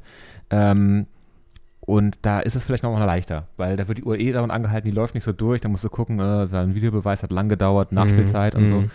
Ähm, deswegen kann ich mir auch sehr gut vorstellen, dass es da gut funktioniert. Und äh, im Fußball ist es, man muss sich noch dran gewöhnen. ja, Aber- wir daran gewöhnen nicht, aber ich finde, es nervt immer noch nach wie vor. Ja, es sind halt viele Situationen, wo man denkt, come on, es dauert zu lange, wie du meinst, und ähm, am Ende ist man dann auch halt nicht so 100% zufrieden mit der Entscheidung. Und viele Situationen lassen sich auch nicht so ganz klären. Und wenn dann da 10 Minuten drauf geguckt wird, äh, denkt man auch, wenn es so klar ja, genau. es nicht gewesen sein. Wenn du das so lange anguckst. so lange ja, genau. guckst. Ja. ja, es ist ja manchmal auch die Frage, was wird ihm da für eine Sequenz eingeblendet. Dann Ja. ist es super schwierig, das zu sehen. Dann hast du den Druck noch von den Leuten um dich rum.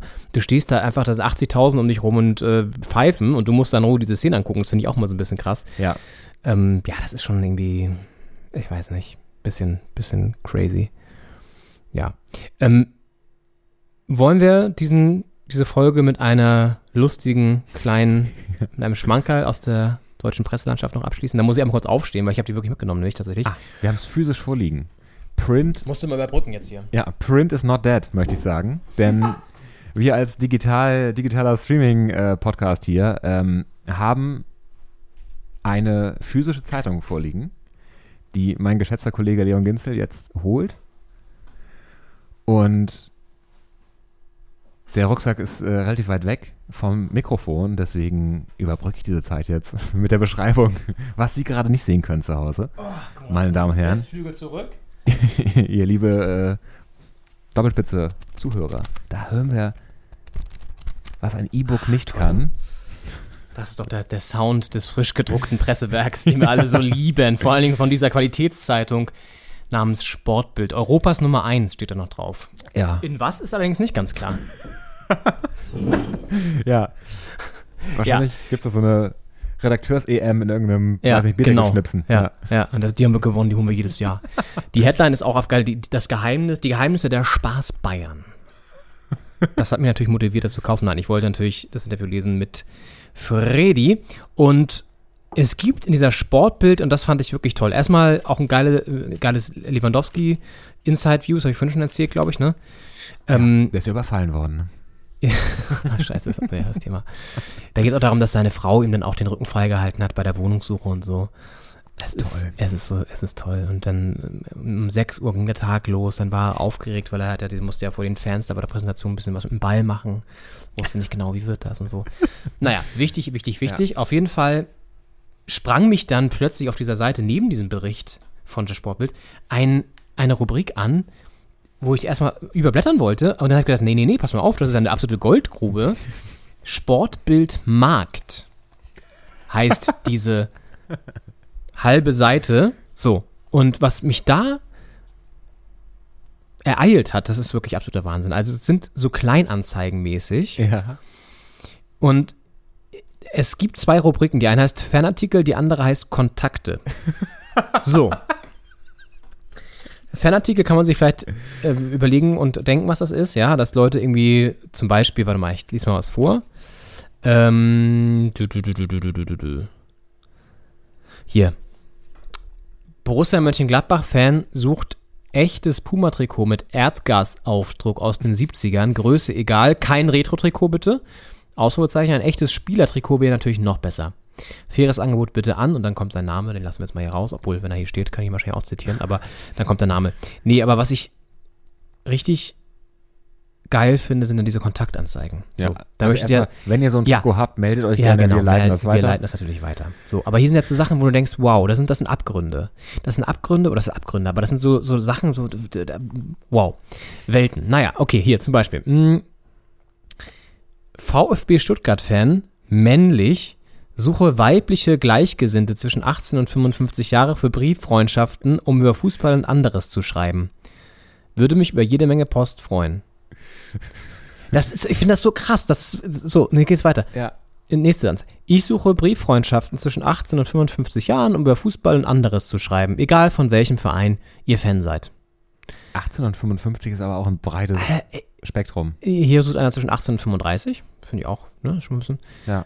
Bisschen eingegrenzt. Bei Es 1855 kann ich ja irgendwie so ein, weiß nicht, Mutter, Tochter, Vater, Sohn gespannt melden. Es ist unfassbar. Und dann, dann auch völlig wild am Ende dann übrigens auch, das finde ich auch so geil. Ich, Chefredakteur bei dem, bei der Franz, bei dem französischsprachigen Valencia Sports, bla bla bla, suche deutsche, deutschsprachige Fans des Valencia Club de Football. Also wahnsinnig bunter Mix hier an Annoncen, diese Brieffreundschaften, ne? das finde ich so geil. Meinst du, da entsteht, also ich glaube schon, dass da Leute wirklich dann sich so eine Brieffreundschaft aufbauen. Ich dachte, das wäre was aus den 80ern und 90ern. Das gibt's wirklich immer noch.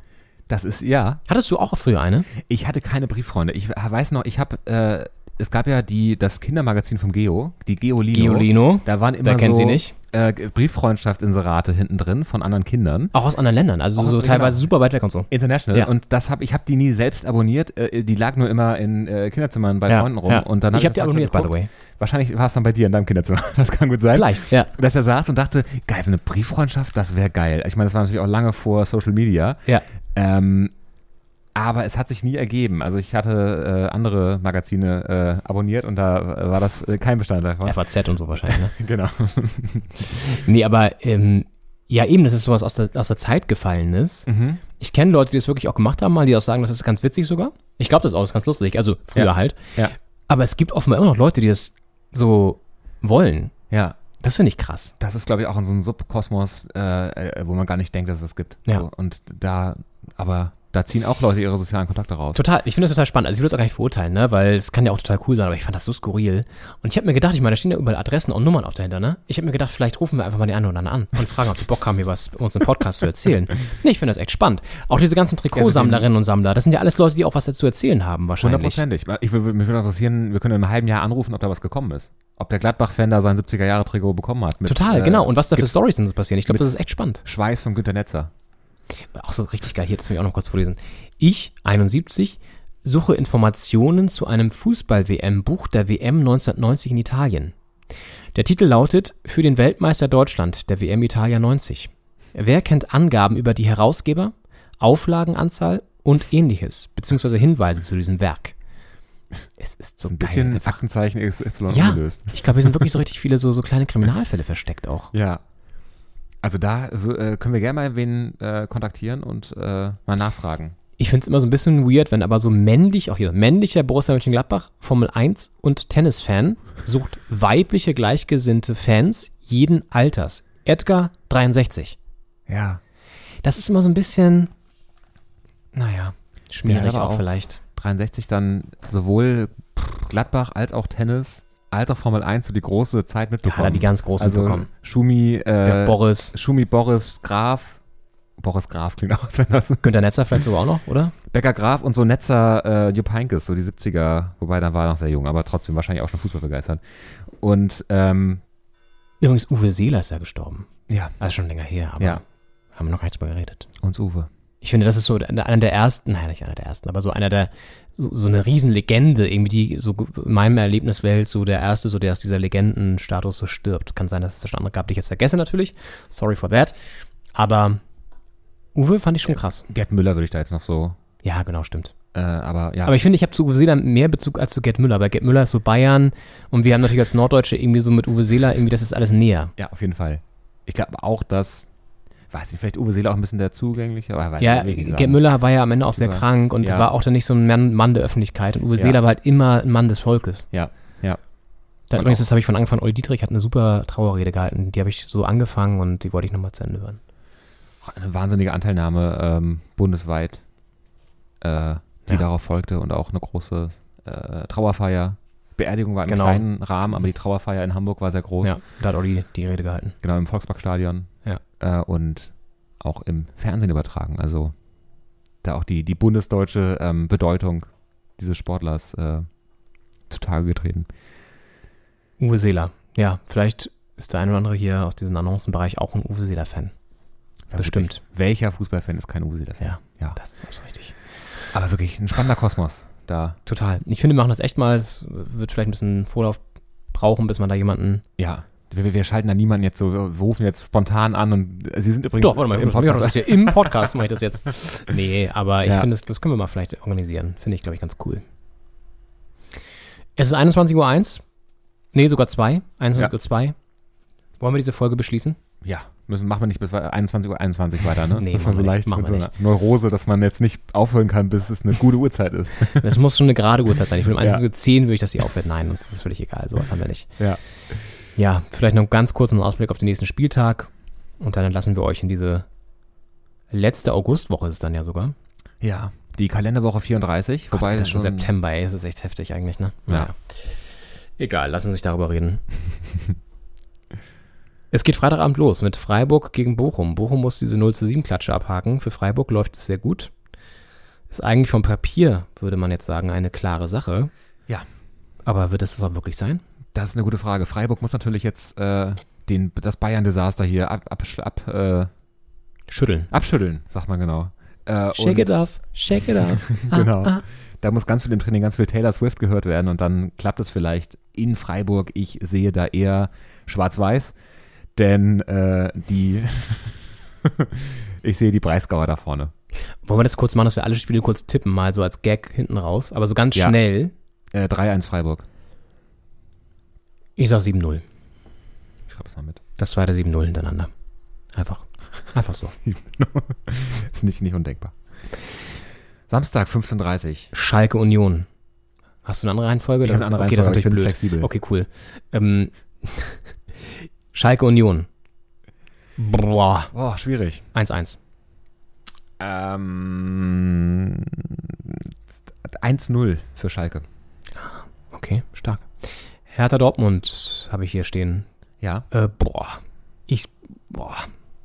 Ah, ja, ich sag mal 2-1. Ich will das nicht tippen. Natürlich äh, unterstütze ich äh, unsere Hertha und die werden sich gegen Dortmund an die guten Leistungen anknüpfen und sich auch belohnen vorne. Äh, 2-2. Okay, gut. Äh, oh, Krisen, Was, Krisenteam. was hast du getippt bei Dortmund? Äh, 2-1 für Hertha. Mainz gegen Leverkusen habe ich jetzt hier. Ja. Mhm. Sind auch gar nicht so weit voneinander entfernt, glaube ich, oder? Ah, wohl der doch Mainz. Ja, ich weiß es mal nicht. Oh Gott. Geografisch. ist, äh, achso, äh, äh, geografisch, ja, so, schon, ja, nee, ist kein Derby. Nee, ne? Nee. nee. Okay. Äh, boah, boah, boah, boah, boah, Leverkusen muss liefern. Ich glaube, die liefern jetzt auch mal. Ich glaube, es geht ähm, ah, boah, 1-2 aus. Ich glaube, Mainz stürzt Leverkusen jetzt so richtig in die Krise Mhm. Kann echt passieren, ne? ähm, und äh, gewinnt das 2-0. Okay. Hoffenheim gegen Augsburg. Eine Partie, die Fußball Deutschland elektrisiert, schon vorab. Und deswegen wird es auch ein absolut wahnsinniges 3-3. Hoffenheim Augsburg sind wir. Mhm. Äh, ich sag 0-0. Super. Leipzig-Wolfsburg. Ähnliches Knaller-Duell mit vielen, vielen Fans in der Bundesrepublik, die da mitfiebert, mitfiebern. äh, boah, ja, keine Ahnung, gewinnt Leipzig vielleicht. Ah, wohl sind ja auch nicht so gut drauf, ne? Na, ich sag mal, gewinnen sie trotzdem 3-1. Ja, das ist natürlich, äh, da könnte man jetzt natürlich die jahrhundertealte äh, Tradition dieses du Derbys, dieses Duells äh, zur Rate ziehen, gucken, wie haben die denn 1908 gegeneinander gespielt, die beiden Vereine? Gar nicht. Aber ähm, das ist, äh, ich würde sagen, ich glaube auch, dass Leipzig gewinnt. Äh, ich glaube, dass, das ist ja so ein bisschen das Krisen, der Krisengipfel. Ja, gut, Wolfsburg, ja gut. Beide ja. so schlecht reingestartet. Ja, ja. Kruse, ich glaube, Kruse, Kruses Krise, die Kruse-Krise Die Kruse-Krise, da haben Äh, wir wieder eine schöne. wird sich äh, verschärfen und äh, die Wechselgerüchte werden lauter werden, weil Leipzig äh, 2-0 gewinnt. Dann das Abendspiel, ein wirklicher Klassiker mal in dem Fall. Bayern gegen Gladbach, wir haben es vorhin schon angesprochen. Bayern natürlich extrem schlecht gestartet. Gladbach sehr, sehr gut gestartet. Deswegen Gladbach natürlich die Favoritenrolle in diesem Auswärtsspiel. Und dem werden sie auch gerecht. Gewinnen das in München mit 1 zu 3. Also 3 zu 1 gewinnen sie. Ja. Ist so ein, Es sind auch ein paar Gag-Tipps vielleicht bei mir dabei, ne? Nur mal so. Aber why not? Why not? Kann passieren. ich sag, das wird ein, ein klassisches 4-4. Ah, schön. Sonntag. Köln-Stuggi. Yes. Ich sag 2-2.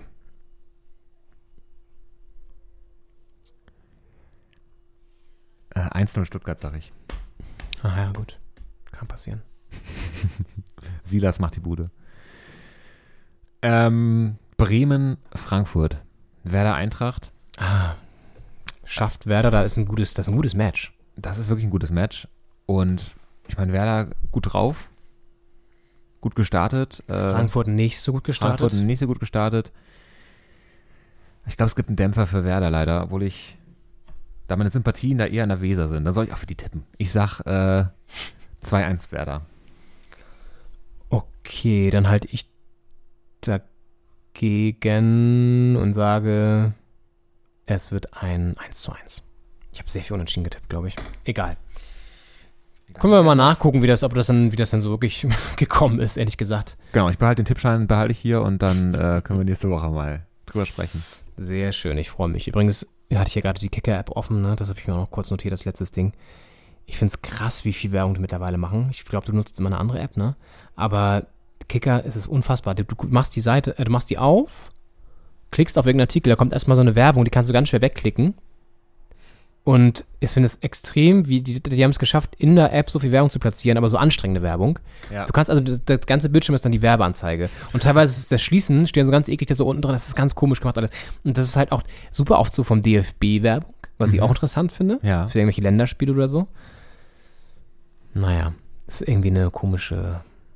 Also die haben es auch geschafft, sehr das ins Digitale zu transferieren, finde ich. Mhm. Die machen auch sehr viel so, merkst du auch so richtig so SEO-basierte Überschriften mittlerweile und sowas. Ja. Die sind sehr modern geworden, aber trotzdem ist der Kicker immer noch so ein bisschen so ein merkwürdiges Relikt aus so einer alten Fußballwelt, finde ich.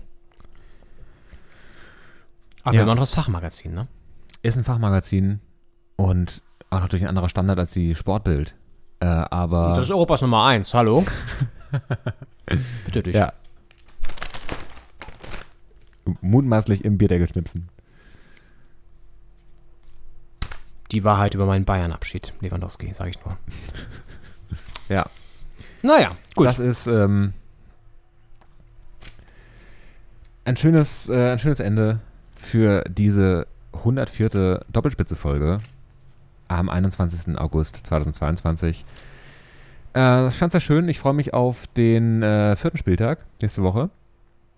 Und ähm, bin sehr gespannt, wie es mit der Hertha weitergeht. Mit der Hertha Hoffnung weitergeht, mit dem Bayer Bammel und dem Werder Wahnsinn. Ob das so in dieser Form Bestand haben wird nächste Woche oder ob da sich einige Trends auch wenden. Wir werden es begleiten und wir werden es für euch analysieren und besprechen. Und freuen ganz uns, kurz, ich, weil ich hier durch das Sportbild geblättert habe, das ist ja auch geil. Die machen, das Quiz ist, was machen diese Trikotsponsoren? Und dann haben sie 18, nee, 16 Vereine rausgepickt, die Trikotsponsoren, die man vielleicht alle nicht unbedingt kennt, so präsentiert und dann gefragt, was die so machen geschäftlich. VW wäre blöd. So. Das haben sie, glaube ich, nicht mit reingenommen. Ja. Aber zum Beispiel aus Kiel, Famila. Wir wissen natürlich, was es ist. Ah, aber nicht bundesweit bekannt. Das ja. ist genau, deswegen, das haben die und äh, ja. Tolle, tolle Idee von der Redaktion, muss ich sagen. sehr gut. Super. Deswegen Ja. sind sie halt auch Europas Nummer 1. Ja, Glückwunsch. wir gratulieren. Nicht nur dem Videobeweis, sondern auch der Sportbild. Und äh, euch, wenn ihr die Entscheidung trefft, nächste Woche wieder einzuschalten. Zu Europas Fußball-Podcast Nummer 1. Ja, Doppelspitze der Fußball-Podcast. Das könnt ihr gerne uns auch signalisieren mit einem Sternchen oder fünf bei Spotify. Und dann freuen wir uns auf nächste Woche. Ja. Ne? Ja. Zur 105. Folge dann. genau.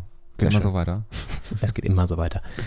Es ist 21.10 Uhr, wir müssen jetzt Schluss machen, weil es ist eine gerade Uhrzeit. Oh ja, sehr gut. Alles klar. Macht's gut. Schönen Abend euch. Bis dann. Gute. Woche. Ciao.